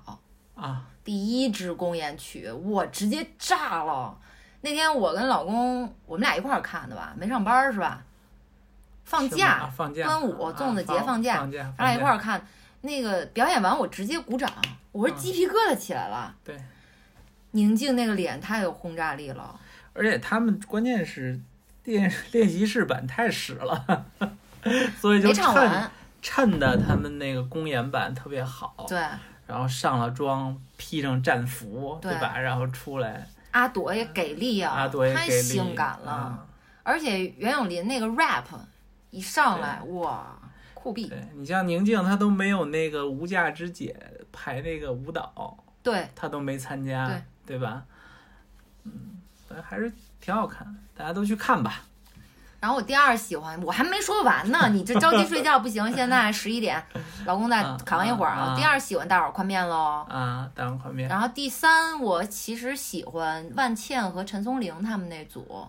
万茜哦你不是，Beautiful Life 对啊，那组好惨呀，是淘汰了三个人。是是是是，我觉得陈松伶真的不应该淘汰，那组只淘汰海陆，我觉得就可以了。对陈松伶和朱婧汐不应该淘汰。对，而且那组我很感动哎，他们唱的，就是也配合那个歌词，嗯，受伤了还会爱，就是那种感觉，而且经历了很多还会爱。对，姐姐们唱出这个，我觉得就是更有感触。对而且他们从不同的角度诠释了什么美丽生活嘛，对吧？Beautiful Life 对，啊，所以我觉得，包括比如万茜说她感恩她老公，嗯对吧？能让她出来工作，嗯，然后比如谁谁谁感恩她的父母什么的，都是从不同的角度去诠释。对嗯。哎，莫再提叫什么来着？钟丽缇，我忘了说了，我还 pick 钟丽缇，我太喜欢他了，他那个性格特别热情，而且特嗲。嗯然后又性感，嗯，其实唱歌还挺好听的。他们那组也挺厉害的呀，他们跟蓝盈莹那组歌舞，对嗯，挺好的。钟丽缇应该是这里边岁数应该是比较大的了吧？第三名或者第二名吧。啊嗯，陈松伶可能是第二名。五十，陈松伶对，钟丽缇可能四十八九。啊，嗯，反正陈松伶，呃呃，那个钟丽缇应该和 宁静差不多。嗯嗯，反正公演是比较超出我们的预期。老公后来又看了一遍，啊，对我看好几遍，对，公公演看了两遍，然后后来那宋老师又说，哎，这有一悦享版，中间纯享版纯享版，啊，就是全部都是公演，没有里边没有其他人的镜头对。嗯，然后又看了一遍，对，只有 VIP 可以看哦。对，就是九块钱嘛，花九块钱就能享受。但是九块是半价，老公哦，十八原价是吧？呀。啊 OK，刚才我们我说了啊，我说其实这里边我比较烦一个姐姐是宁静。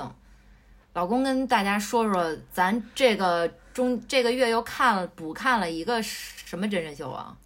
这样啊，就是 我们看一开始看的那个姐姐姐姐的时候，就觉得哎呀，宁静怎么那么难伺候，是吧？嗯，然后后来就说啊，这么难伺候的人要是参加真人秀，其他真人秀会是一个什么什么样子？嗯，然后宋老师马上就说，哎，咱看那个《花儿与少年》，《花儿与少年》里有宁静，然后我们就开始翻，呃，开始先看的是第二部是吧？我看过，老公没看过。啊。对对对，我我我我就是断断续续的嘛，然后就就开始看看那个第二部，第二部是有宁静宁静，然后有许晴，还有郑爽，太可怕了，三个固定哇，哦！而且三个象限。然后看看完以后觉得许晴怎么那么可怕？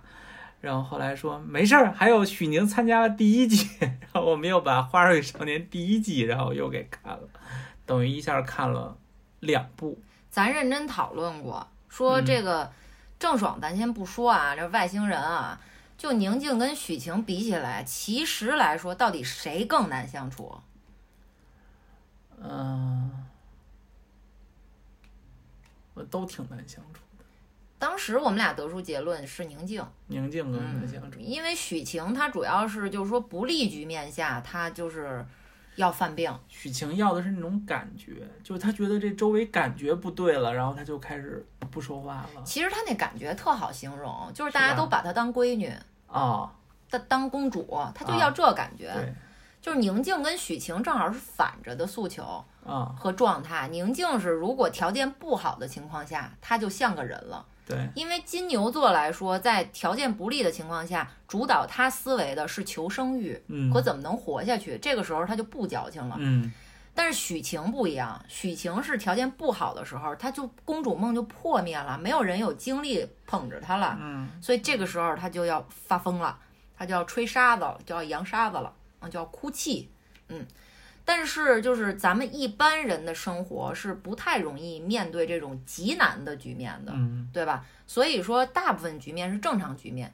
那么，如果说正常局面里面宁静就不正常了，宁静就是大作逼了，嗯而且人话不会好好说。嗯这个《乘风破浪姐姐》里面不也是吗？说我想改变自己，我不想改变自己，我想跳舞，但是我不想跳舞。你他妈到底要干嘛？我想我不想成团，但是我成团也可以啊。对，啊，就是宁静就是应该给他扔山沟里，许晴就是必须活在大城市里边儿，啊，给他足够的生活费。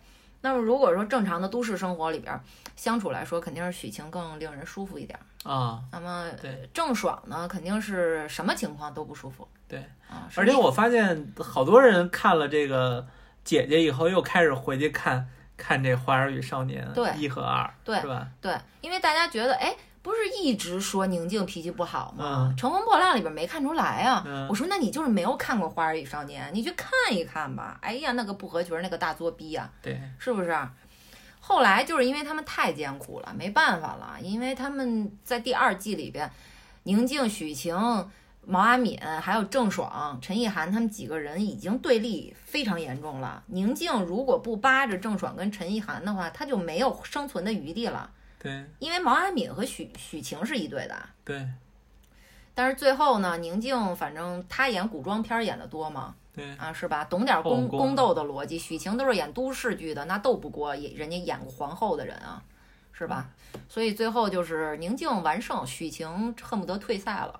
对，啊许许晴说大家都不像正常人 哎，老公，你觉得就是说 《花儿与少年》这种它没啥竞技性哈，啊，它就是纯真人秀，但啊是其实评分儿来说，这两季评分儿都挺低的。嗯因为有一些神丑和一些就是作妖的元素在里边儿哈，啊但是它是收视率绝对是啊盖了。嗯，你觉得这种现象，你觉得奇怪吗？或者你能接受吗？就是大家冲着撕逼去看这件事儿，所以我觉得可能是觉得想看看这些明星们在旅游状态下是一个什么样的一个状态吧。啊，我就我觉得挺挺好，我挺喜欢看的，因为当个旅游节目看也挺好的。去土耳其啊，去意你不大利，你不西班牙关注他们撕逼的名场面吗？咱也着重关注过了呃那几个点。关关注过啊许晴说，因为第一季都是正常人。对对对，然后也关注，我也觉得挺猎奇的，也看看这些人怎么处理这种吵架的对时候对，啥的，包括比如说明星吵架，嗯，因为咱们咱看明星吵架很很少嘛，对吧？除了在微博上互相撕两句这两年也不敢撕。对这两年公众平台也很少了，对所以在这种情况下，又在因为环境比较艰苦嘛，又在这种极其疲劳的状态下，很有可能就爆发了自己的一个真性情嘛，对对吧？所以还是挺挺，哎呀，我觉得这种节目就是靠靠着撕逼才有收视率的，嗯，对吧？你要是没有这个撕逼，大家你都很祥和的话，那就没有什么新闻点了。对，你看《妻子浪漫旅行》完全就是那种，对呀、没有压力的旅行，啊资金特够，完全是呈现，比如瑞士特别美好的风光，啊然后大家和气融融的喝点酒，然后聊聊天儿，那收视率就是干不过花少啊。对啊、花少第三季也不行了，对因为不吵架了。对，其实我觉得这个还是我刚才说的那句话，就是你得接受人性的恶，嗯，你才能更好的去嗯领略人生，更有热情的去享受人生。你喜欢的偶像明星，他们不允许有缺点，那你是不是有病啊？嗯人家不是人呐，嗯对不对啊？人家要性格上没有劣势的话，或者选择不会出现错误的话，他们怎么会走到人生的岔路口儿啊？结一次婚，离一次婚，啊什么这这这跟经纪公司撕逼什么的，这些事都不会发生了，对不对啊？对所以这就是正常的人生，呃，然后有一定的剧本在真人秀里边搁着啊，我觉得挺好看的吧，啊挺好的，嗯然后这个，其实我本人就是一个真人秀儿童嗯啊，从小就看，打开我真人秀大门的就是美国偶像。啊，那个时候就是叫追番嘛，很辛苦的，网速也不行，但是还是得下载视频看，因为没有那么好的视频网站，然后没有那么实时的更新，没有那么好的网速能让你在线观看，所以要下载看。然后所以从美国偶像就开始追，然后什么 Simon Cowell 啊、Andy 啊这些我都了解，我都知道什么睡睡选手什么这些事儿啊，然后大家就 是就滥交这些东西。然后美国偶像基本上我看到了第九季才不追的。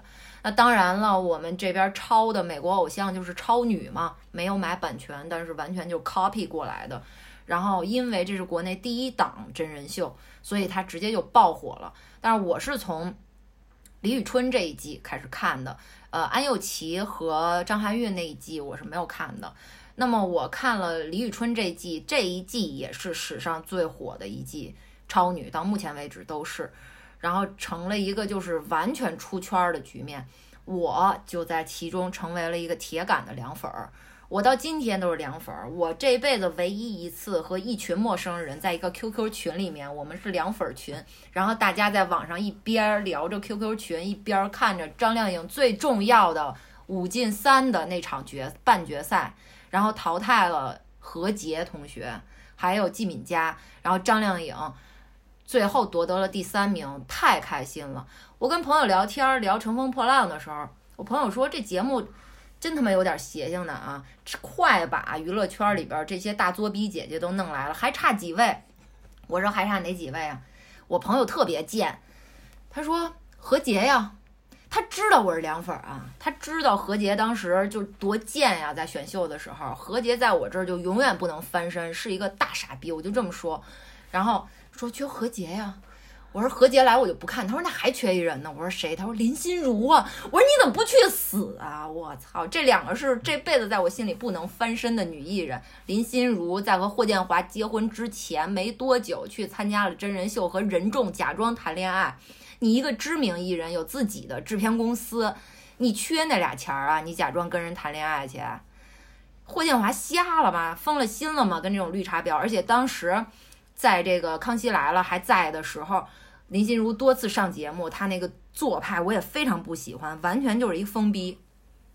OK，然后他就跟我说这俩女艺人来，我说那而且我惊讶的啊，因为湖南卫视前两天刚完成了这个商品宣发会，二零二一年的《乘风破浪的姐姐》拟定名单已经出来了，真有何洁，我操！反正明年我是不看了，要真有何洁啊，何洁是便宜好请，嗯，而且也会唱歌。我真是开始挺喜欢何洁的，后来真的是他怎么那样啊？他他好像投票的时候是拉拢了什么李宇春，他跟玉米拜票，然后就是孤立张靓颖，没关系，你孤立张靓颖，但是你跟玉米掰票，人玉米也看不他看不起他，最后他那票根本就没上去，然后后来李宇春跟他也不怎么联系，何洁前一段还制真人秀吧什么的，跟李宇春还聊天说那个。呃，回顾何洁结婚的时候，说那个你怎么不来呀？问李宇春，李宇春说你请我了吗？你不也没请我吗？哎呦，这种塑料姐妹花，你看我们张靓颖就不参与这个，自己一个人当傻逼是吧？被渣男骗，那也比他们塑料姐妹花在我这儿强。然后次年的快男，那是最火的一届快男啊！我为冠军陈楚生打打头。我拉着我好姐们儿，我们俩她在南京，我在北京啊，一人每天拿自己和妈妈的手机投票，投干净啊，最后投出来，终于投出来一个冠军。我们那时候就是喜欢有才华的选秀的艺人，然后就是各种的真人秀的追逐历史我就开始了。如果说针对比如说《花儿与少年》《花样姐姐》或者《妻子的浪漫旅行》这些真人秀，我还是更喜欢有竞技性一点的啊，这种选秀或者真人秀，对。有竞技性一点，比如说什么都能比。我跟大家说，这美国有常青类的这个选秀节目叫 Project Runway，大家可以去看啊。这是时装设计师选秀，非常非常牛逼的。你看完以后就是开启你的新宇宙大门，拓宽你的教养范围。另外还有我刚才多次提到的，在谈世界舞蹈大赛的时候，叫做 So You Think You Can Dance，这也是十几季的常青的舞蹈选秀节目。然后还有一个很奇怪的节目，这个很少有人看，叫 Top Design，它是一个房屋家居设计师的选秀，真的是最后你都想象不到，总决赛是三个设计师，一人给他一栋独居的别墅，让他去设计，而且装修，最后你就能看到什么是真正的品味。当然，这个节目它花销太大，所以比较短命，好像三季就没有了。然后还有我。之前提到过的女团类的话，那肯定是首推，呃，两年前的 Produce 四十八了，日韩联合的一个选秀。我们国内也有啊，其实第一季、第二季的《欢乐喜剧人》，这是喜剧人的选秀，对吧？而且是成名喜剧人的选秀。我跟老公特别喜欢看，那第一季开心麻花团队沈腾他们得冠军的时候。非常开心，咱们。然后第二季其实开心麻花他们也差点得冠军哈，但是不能给他们了，让应该是让小岳岳得的冠军。对，还是第三季让小岳岳得的冠军。反正后来都会变成那谁的，就是大家轮流坐庄。哦，第二季是那个本山的那个本山艺术团，宋小宝得的冠军。对。然后第三季是德云社了，小岳岳，因为谦儿哥回回来站台嘛。对。嗯，然后。第四季其实也看了，是那个演默剧的那个，啊，他得的冠军，对啊，我还哭了，他真的是挺厉害的。我还记得第一季看的时候，那个时候贾玲还没有那么火哈，虽然上过春晚了，但是他那个第一季里边有一个小品，真的是看哭我。他就演他自己的人生，想做喜剧，但是男朋友不同意。然后演喜剧怎么演？对嘴儿吹啤酒，对喝酒，吃辣椒，嗯，然后哭，就是，但是男朋友就说不喜欢看你这么扮扮丑，但是他说可是大家都笑了呀，嗯，就是他不管大家是在笑话他，还是真的因为他产生了微笑，他就是喜欢做一个喜剧演员。就是就前两季真的有特别特别多的好作品。对哦，第四季冠军是贾冰，对，咱还现场看过贾冰的表演呢，是吧？外卖员的那个小品，然后包括我们国内独创的，是央视独创的创作人选秀《中国好歌曲》第一季和第二季，咱俩太爱看了。对，现在我那个 QQ 音乐里还有好多，啊，那里面出来的什么什么苏运莹、杭盖、赵雷这些这些歌手，现在就是乐队都很火的对啊，还有纳乌克热什么的。然后美版的 Vo Voice 就是美美国好声音，我也看。然后咱们这边买了版权的杭州卫视的，基本上前四季的中国好声音咱也看，尤其是表哥，我的表哥毛毛哥参加了第四季，他是周杰伦组的。呃，网上最火的，大家记得吗？那一年耳帝评选应该是这首歌排在耳帝当年的第七，也不是第六名，就是他们改编他和李杏妮合唱的改编的周杰伦的《红尘客栈嗯，好听，》。那一年我陪我哥在杭州录的，不是杭州，是浙江的哪个城市？我。绍兴吗，呃，可能是吧，我忘了。然后反正就是特别热，四十多度。对，我在这儿负责任的跟大家说，没有导师会帮选手去改编歌曲的，《红尘歌战》完全是我哥和李杏你两个人自己琢磨出来的。嗯，对，选秀就是这样的，它是在消耗选手自己的能量，对导师是基本上不参与的，这是真的啊，这是我亲身经历啊，而且我还上镜了，我我哥第一轮海选复活赛的时候，我跟我哥的一个发小，我们俩人在后台上镜喽。然后还记得第一季我们看《中国好声音》的时候，那不是拍椅子转身儿吗？对，我们我跟老公俩人跟傻逼似的，趴在沙发上背对着电视，然后就听 说这个我觉得好，然后自己拍沙发本儿滋转过来。那个时候万人空巷啊，所以这个真人秀真的很好看。然后最后给大家推荐的一个深圳卫视的《极速前进》，这个是有一定是有相当竞技性的，而且是买的美国的版权。对，嗯，美国这个节目《极速前进》这个节目大概有二十多季了，嗯，都是它美国版呢，它是分全明星版和平民版，平常是平民版的。很多人说我是看着这个节目长大的，我一定要赢这个节目。那么深圳卫视买过来以后做的是全明星版，都是明星，但是其中有很强的，比如李小鹏组啊，他就是鲶鱼效应。一个鲶鱼，他因为是奥运冠军，他争强好胜嘛，带着他的老婆，因为他老婆也是体操运动员出身，然后整个带着我们我的偶像陈小春和郑伊健这俩是佛系混混组，到最后都想赢了，对，是吧？所以这个，嗯，我觉得有竞技性的真人秀是非常值得观看的。中间我提到的这些，我觉得大家大部分都可以去看看观看，五花八门，特别好看。包括中国版的上海卫视买过的，呃，So You Think You Can Dance 武林争霸的前两季也是非常好看的。OK，今天我们聊了很多，就聊到这儿吧。老公都困得不行了，给宋老师都聊嗨了，我估计今儿晚上他可能又该睡不着了。我争取呃一会儿录完就睡觉。你不得自己先听一遍，然我后再得，说。我得。行了，你跟大家说点什么？啊说点什么？就是今天都挺晚的了，现在北京时间已经说点，积极的，别那么消极。祝大家晚安。真没劲，那好吧，今天现在都快六月三十号了录了多长时间了？两个小时三十七分钟，啊，那可以在我们的预期之内。超标了四十分钟 我们预期是俩个小 小时嗯，啊！最后这一趴聊太长了啊，但是很开心。OK，今天我们就聊到这儿了，下个月再见好，啦！终于在六月份把五月份的片单上了，大家再撒见花。鼓掌，大家拜，拜晚安。